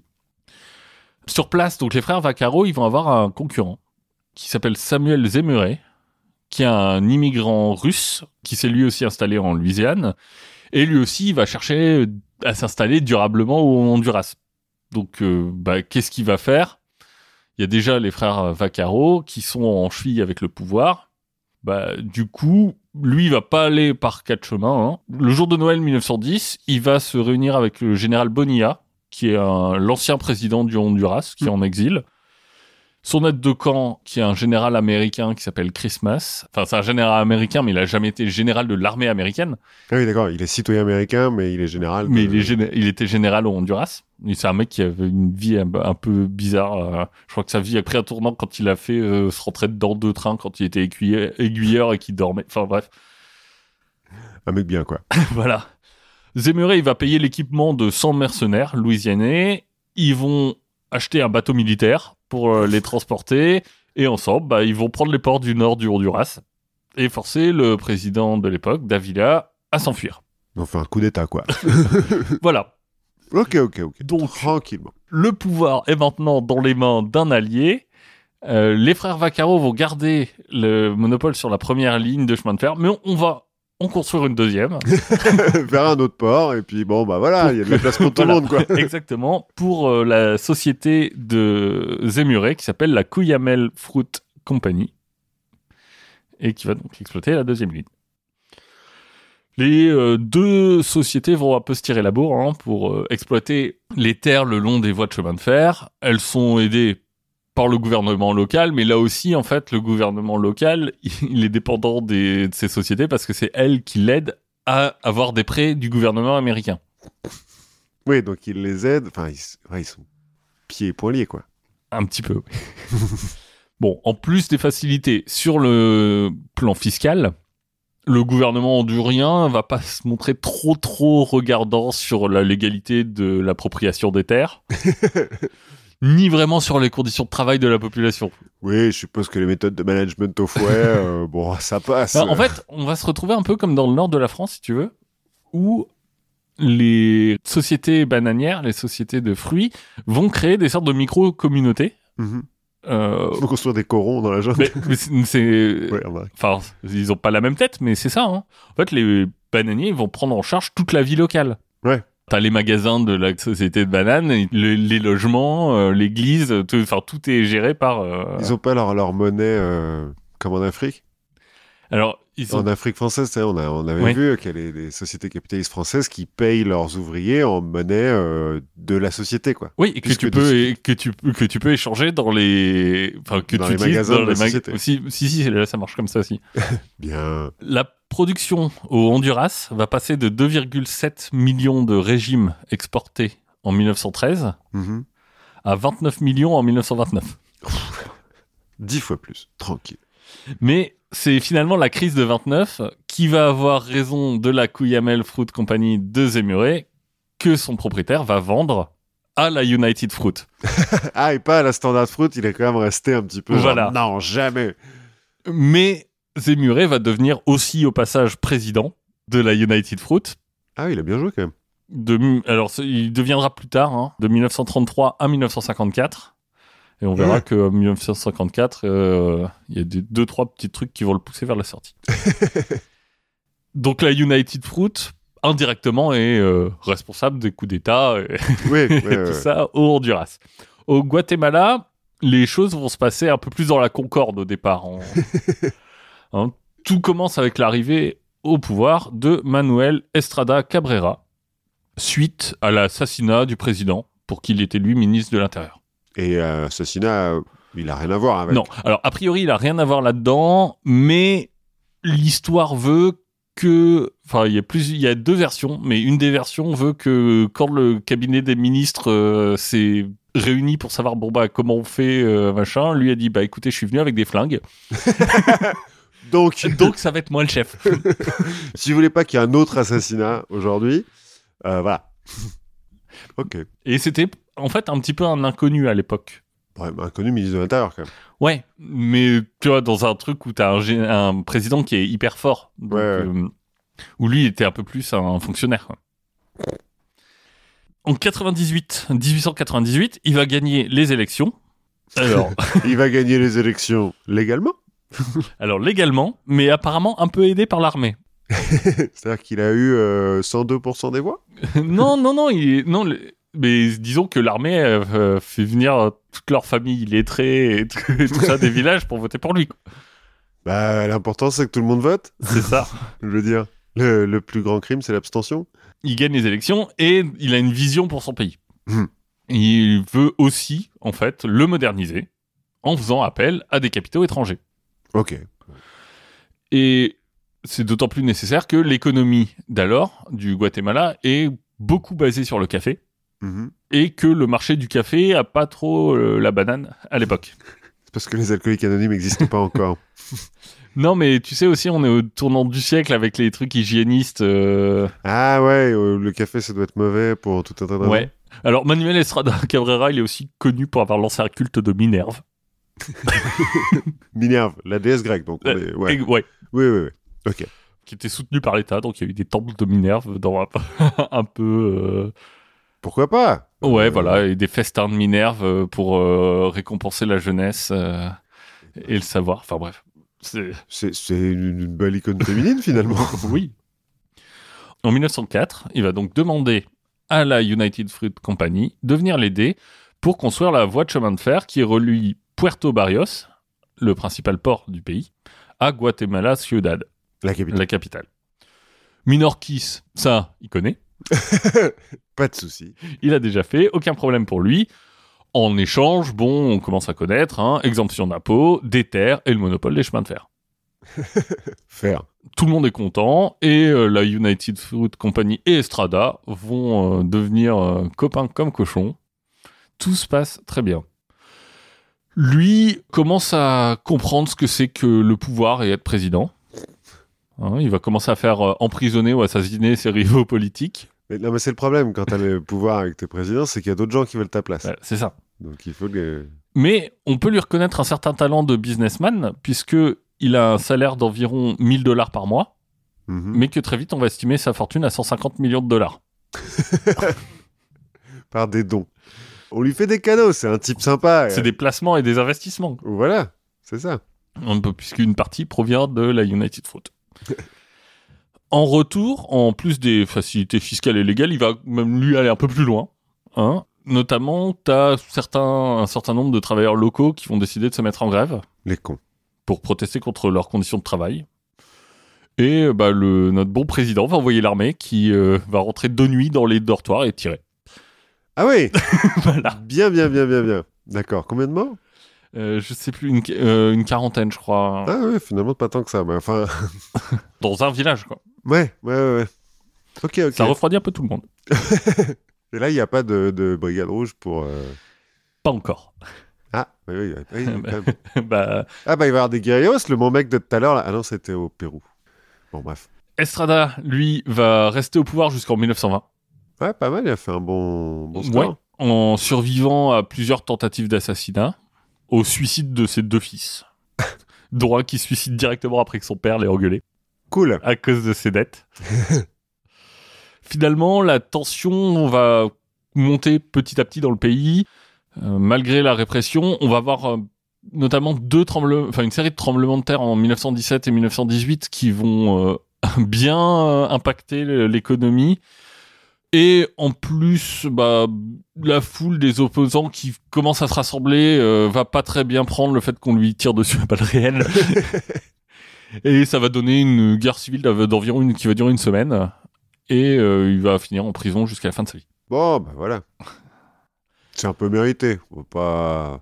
Ouais, le grand élan démocratique du Guatemala va d'ailleurs pousser un peu le successeur à revenir un petit peu sur les concessions qui ont été faites à la United Fruit Company. Bon, un an plus tard, la United Fruit Company va subventionner un coup d'État qui va le renverser et va retrouver l'intégralité de ses droits. Parce que bon, on vous a quand même construit une voie ferrée, bande de. Hein voilà. Et l'histoire d'amour va continuer avec notamment en 1931 l'in- l'instauration du régime de Jorge Ubico, surnommé le Napoléon du Guatemala, qui s'embarrasse même plus d'un vernis démocratique. hein. oui, bah en même temps, à bout d'un moment, ça ne sert Oui, plus à voilà. rien, quoi. Sous sa dictature, la United Fruit va devenir le premier propriétaire terrien du pays, en contrôlant donc aussi la seule ligne de chemin de fer, mais toutes les capacités de production d'électricité du pays. Sur- Monopoly, c'est un beau bingo. T'as Ouais. les gares, sociétés de production. C'est un cauchemar, en fait, ce truc. Donc, avant de revenir au Guatemala, on va faire une petite pause. Euh, on va faire un petit crochet vers le nord de la Colombie. une région qui a été, euh, je l'ai expliqué au début, une des premières à accueillir euh, la United Fruit Company. Le temps a passé, on s'est bien implanté là-bas, elle contrôle à peu près tout ce qu'il y a à contrôler dans le coin, enfin on commence à connaître. Voilà, voilà. Sauf que là aussi, à force de tirer sur la corde, les gens vont finir par se plaindre. ce C'est qui fou, arrive- ça, ces gens qui se plaignent. ben oui, ça arrive en 1928, notamment, quand va éclater la plus grande grève que le pays a connue euh, jusqu'ici. Euh, bon, les leaders, on connaît, hein, des gauchistes utopiques qui viennent avec une liste de revendications en forme de liste au Père Noël. Bien sûr, Hein bien sûr. Un salaire versé chaque semaine, euh, payé en argent plutôt qu'en coupon valable dans les magasins de la United Fruit, des dortoirs corrects, euh, la semaine de 6 jours, la compensation des accidents de travail, voire même reconnus comme des salariés au lieu de la loi, au lieu d'être des sous-traitants. Mais ça va, oui. Qu'est-ce qu'ils veulent en plus Les 35 euh, heures Ouais, Je des sais congés pas. payés euh, Non mais attends. Et bien entendu, derrière tout ça, on peut compter sur euh, les libéraux, les socialistes, les communistes euh, pour souffler sur les braises. Bah bien sûr, une, une vermine. Bon, la United Fruit Company ne peut bien entendu pas céder à toutes ces revendications, hein, euh, aussi farfelues soient-elles, et va trouver d'autres gardiens de la raison pour l'aider. En l'occurrence, le gouvernement de Bogota, qui va envoyer 300 soldats dans la zone Voilà. en prenant soin de les sélectionner. On va prendre aucun local, hein, de peur qu'ils aient été aussi un peu euh, contaminés par l'islamo-gauchisme. Bah, euh, on de- l'a vu, on l'a vu avec les brigades rouges. Hein. Tu respires le même air Bah, ça. gauchiste et puis euh, voilà. Donc on va avoir un véritable débat d'idées dans la petite ville de Cienaga, presque aussi agité qu'un âgé dans une amphi de fac de lettres. Pour permettre un échange serein, l'armée a fermé toutes les rues autour de la place principale, a monté des mitrailleuses aux quatre coins de la grande place. Officiellement, l'affrontement fera 47 morts. Le représentant de la United Fruit parle euh, à l'ambassadeur. On a retrouvé les mémos de l'ambassadeur euh, au ministre des Affaires étrangères américain qui dit Oh, le, le mec de la United Fruit m'a dit qu'il y avait eu à peine 1000 morts. Certains historiens montent jusqu'à 2000. Oh la vache. tu vois, les 500 morts des années de plomb, là, c'est. Enfin bon.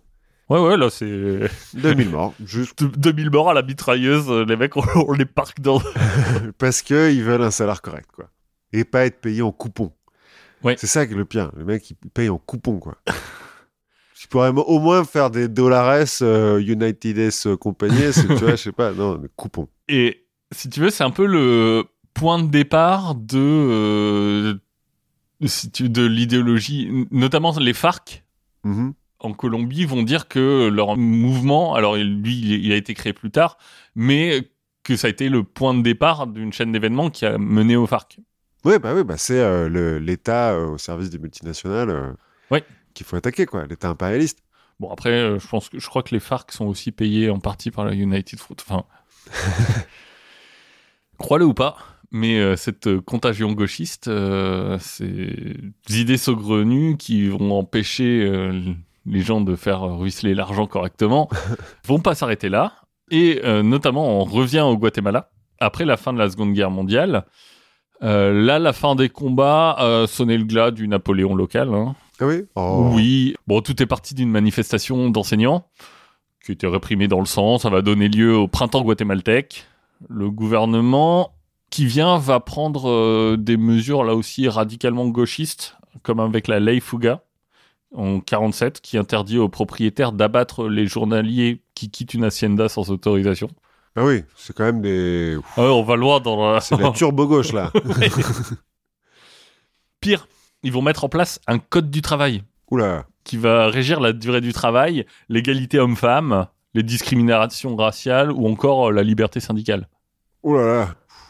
Imagine-toi que même, imagine-toi que le président va quitter paisiblement le pouvoir après un seul mandat. en 51. Sans changer la constitution pour se faire réélire euh, non, 35 fois non, il dit c'est bon, j'ai fait un mandat, je m'en vais. Après avoir déjoué 32 tentatives de coup d'État En un an? En 4 ans. Non. Ouais, c'est ça, de 47 à 51. En 4 ans. Ouais. Bien, c'est quand même presque une par mois, quoi. Son successeur, c'est le colonel Guzman, qui va poursuivre dans cette ligne funeste. En 52, il va faire passer une loi de réforme agraire qui va exproprier 600 000 hectares de grands propriétaires pour le redonner à 100 000 familles. Bon, le président lui-même est exproprié. C'est Ah. sa femme aussi. Ils sont Putain, bien, attends, il se passe quoi, là? Mais bon, le plus gros tombe sur la United Fruit, vu Ouais, que c'est eux oui, qui, ont, qui ont toutes les terres du pays, qui va perdre 85 000 hectares Ah, C'est pas tant que ça, finalement. sur les 600 000 euh, Ouais. pour une entreprise. Non, mais attends, tu- autour de la voie ferrée, là, Oui. bon, c'est pas le même pays, mais ils avaient 250 000 hectares. je 300 000, crois. ouais. 300 000. Donc finalement, 85 000, ils s'en tirent bien, quoi. Ouais, ils sont pas complètement, on leur prend pas tout, quoi. Ouais. Et encore, enfin, les terres sont pas volées. Elles sont, en fait, payées au montant que les gens ont indiqué, la valeur qu'ils ont indiquée sur leur dernière déclaration d'impôt. Est-ce qu'on peut vraiment en vouloir aux pionniers de la civilisation d'avoir un peu sous-estimé la valeur qu'ils déclaraient aux impôts? Parce que bon, en ils avoir en payaient pas des impôts. Bah, ils étaient exemptés, mais au bout d'un moment, ils devaient, enfin, Ouais, mais payer un peu quand ils même. devaient payer un peu. Et euh, la United Fruit et le gouvernement, euh, le gouvernement leur dit, euh, mais pourquoi vous nous demandez 15 millions alors que vous avez dit que ça valait 1,2 Oui, bah, et c'est- euh, L'inflation. notre comptable euh, s'est trompé. Voilà. euh, Vous avez vu euh, la rénovation qu'on a faite, là On a quand même changé tous les papiers peints. hein. Ouais. Donc ça vaut bien. Ouais, euh, c'est ça. Et si tu veux, non seulement ils vont être obligés de payer des impôts et de rendre des comptes devant la justice euh, quand il y a un problème avec les travailleurs, mais ils se retrouvent aussi avec un gouvernement qui a une volonté de construire des trucs. Genre des écoles, des hôpitaux, des trucs comme ça. Ils vont construire une route, par exemple, qui va concurrencer les chemins de fer. Ils vont construire un barrage hydroélectrique Qui vient faire de l'ombre aux centrales thermiques de la United Fruit. Enfin, tout ça, ça remet en jeu un peu leur monopole sur la société. Bon, quoi qu'il en soit, il y a un mot hein, qu'on peut clairement mettre derrière tout ça, c'est communiste. Oui. Enfin, en tout cas, c'est le mot qui va être répété au Congrès américain Ah oui, d'accord. Oui, bah oui. oui, oui. Par la United Fruit.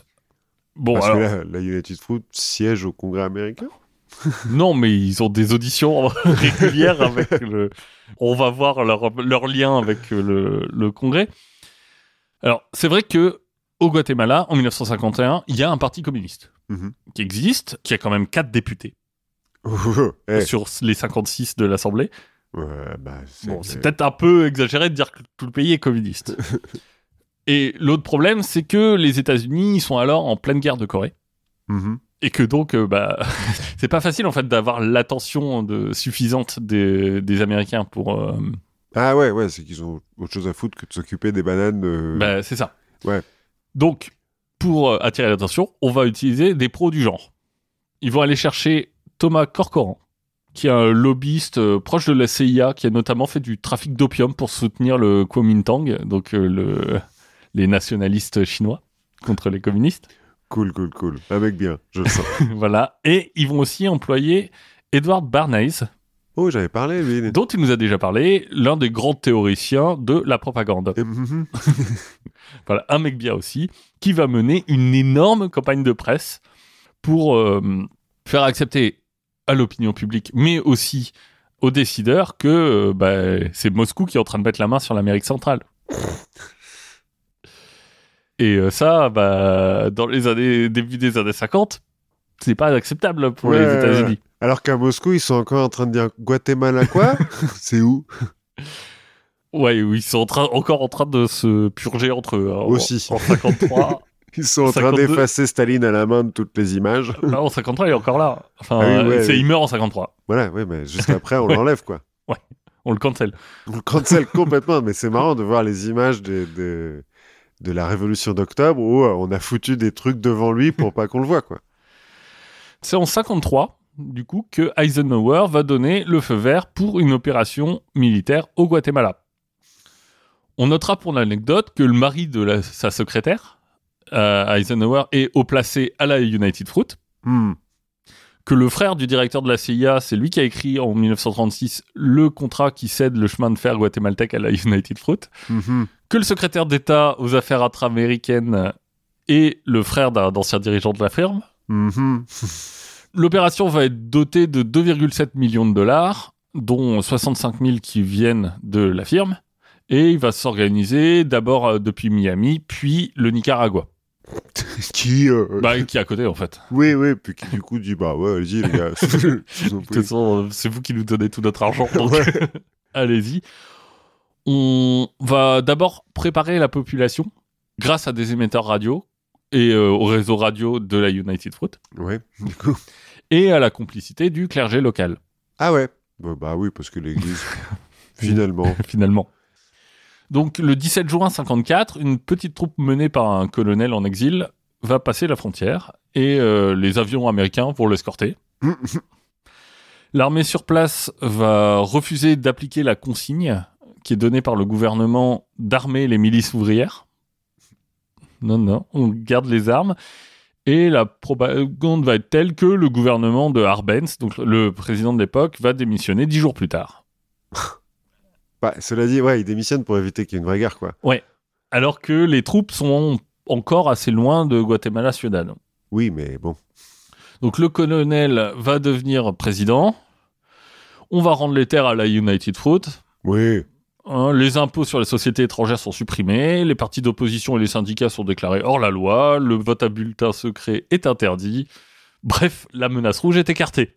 Ouais, voilà. Tout est bien qui finit bien. Bah, bien sûr. Alors que la menace néo-fasciste, au contraire, euh, Ouais, voilà, bon. Il restera une guerre civile larvée euh, qui va durer euh, jusqu'en 96 voilà. et les qui va faire 200 000 morts. 200 000 oui. Ça rigole pas, hein, l'Amérique centrale. Ah ouais, non. Ouais, ok, ok. Mais bon, on n'a rien sans rien. hein. Ben, c'est... Attends, tout ça pour avoir des bananes à bread, quand même.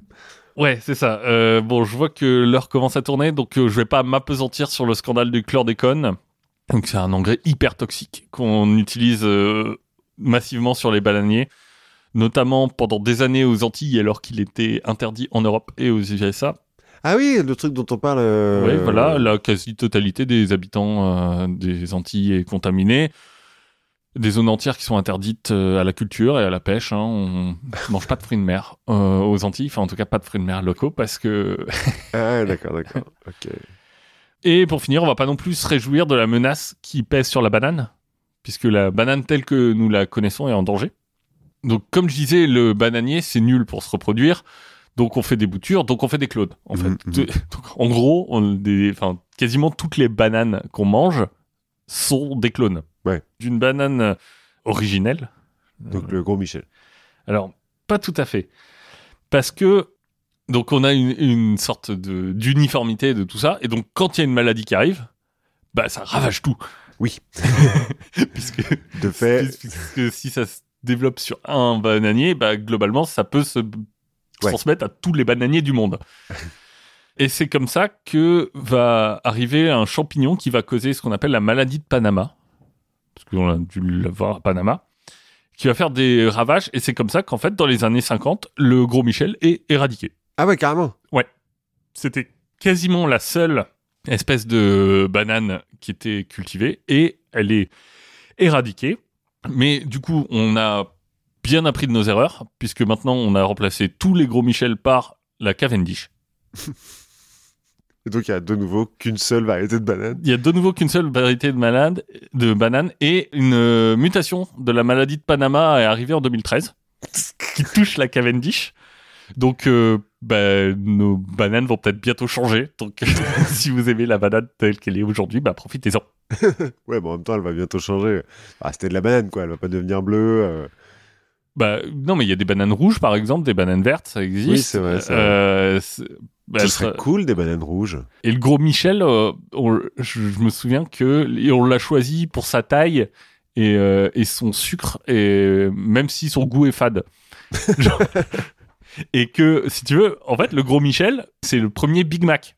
Ah, ouais, c'est le premier truc. que- C'est le premier truc qui est uniforme, que la banane a le goût, le même goût du coup dans le monde entier. Euh, Alors, sauf un peu en Asie parce que ils ont encore des variétés locales euh, qui poussent et qui cultivent localement, mais Bah, et puis dans les Antilles, ils ont les bananes plantains et tout, quand même. C'est un peu. Les petites, Oui. là. Les petites vertes.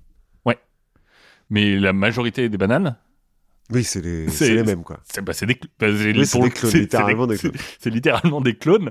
Donc c'est le un, un des premiers produits mondialisés, euh, standardisés, euh, qui va façonner notre goût. Voilà, donc un bel exemple euh, des bienfaits du capitalisme. euh, Exactement. euh, libéré. Qui nous a sauvé, euh, qui nous a sauvé de moult périls rouges. Ben ouais, avec quatre députés quand même. Attends. Hein On sait jamais, quoi. En plus, c'est au Honduras, non Qu'il y a maintenant des gangs et tout. Euh... Ah, euh, possible. MS-13, là. C'est pas au Honduras ou c'est au... Enfin, c'est en Amérique centrale, ouais. ou au San Salvador, je sais plus. Les MS-13, c'est peut-être le Honduras. Enfin, les, les gangs atroces. euh, Qui mettent les gens dans des pneus pour les brûler et tout ça. Ouais, ouais, et puis qui tatouent les- la tronche des gens, histoire qu'une fois que t'es dedans, tu peux pas en sortir et tout. C'est bien, c'est... euh, Ouais, quand même euh, bien, bien, bien. hein. Puis tout ça pendant la doctrine du Monroe, là. Parce que là, fin du 19e, début 20e, c'est euh, la doctrine Monroe, et puis après, le gros bâton de, de notre ami Teddy. C'est ça. C'est genre, euh, vous restez en dehors de tout ça, c'est nous qui nous en occupons. Oui, oui. bien, bien, bien. Eh Ben, on a appris des trucs. On a appris plein de trucs. Moi, ça, je suis, tu vois, ça m'a fait plaisir un petit peu de faire des, des recherches sur le gauchisme. euh, bon, hein, peut-être que vous avez fini par comprendre que je penche à gauche. Ça m'a un peu dégoûté son histoire de banane là. Oui, mais ça nous a apporté le culte de Minerve au Guatemala. Ouais, et alors ça, c'est quand même euh, un bienfait. Et ça, c'est quand même un bienfait. Et en attendant de découvrir d'autres bienfaits, ben, je vous propose de continuer à écouter des podcasts, notamment les podcasts du label Podcut, Tout à fait, que vous pouvez soutenir grâce à son Patreon. tout à fait. Donnez-nous des sioux. Voilà, venez nous voir sur les réseaux sociaux, sur Discord, partagez les épisodes, mettez des commentaires, euh, faites pleuvoir sur nous des pluies d'étoiles. Je crois même qu'on est sur YouTube, vous pouvez sonner les cloches et tout, je sais pas comment ça se dit sur YouTube. Je sais pas, peut-être qu'un jour on sera sur Twitch. Oula ça paraît, ça oula, paraît très compliqué. ben, en attendant, euh, amusez-vous bien et continuez d'apprendre. Voilà, à la prochaine fois À la prochaine fois.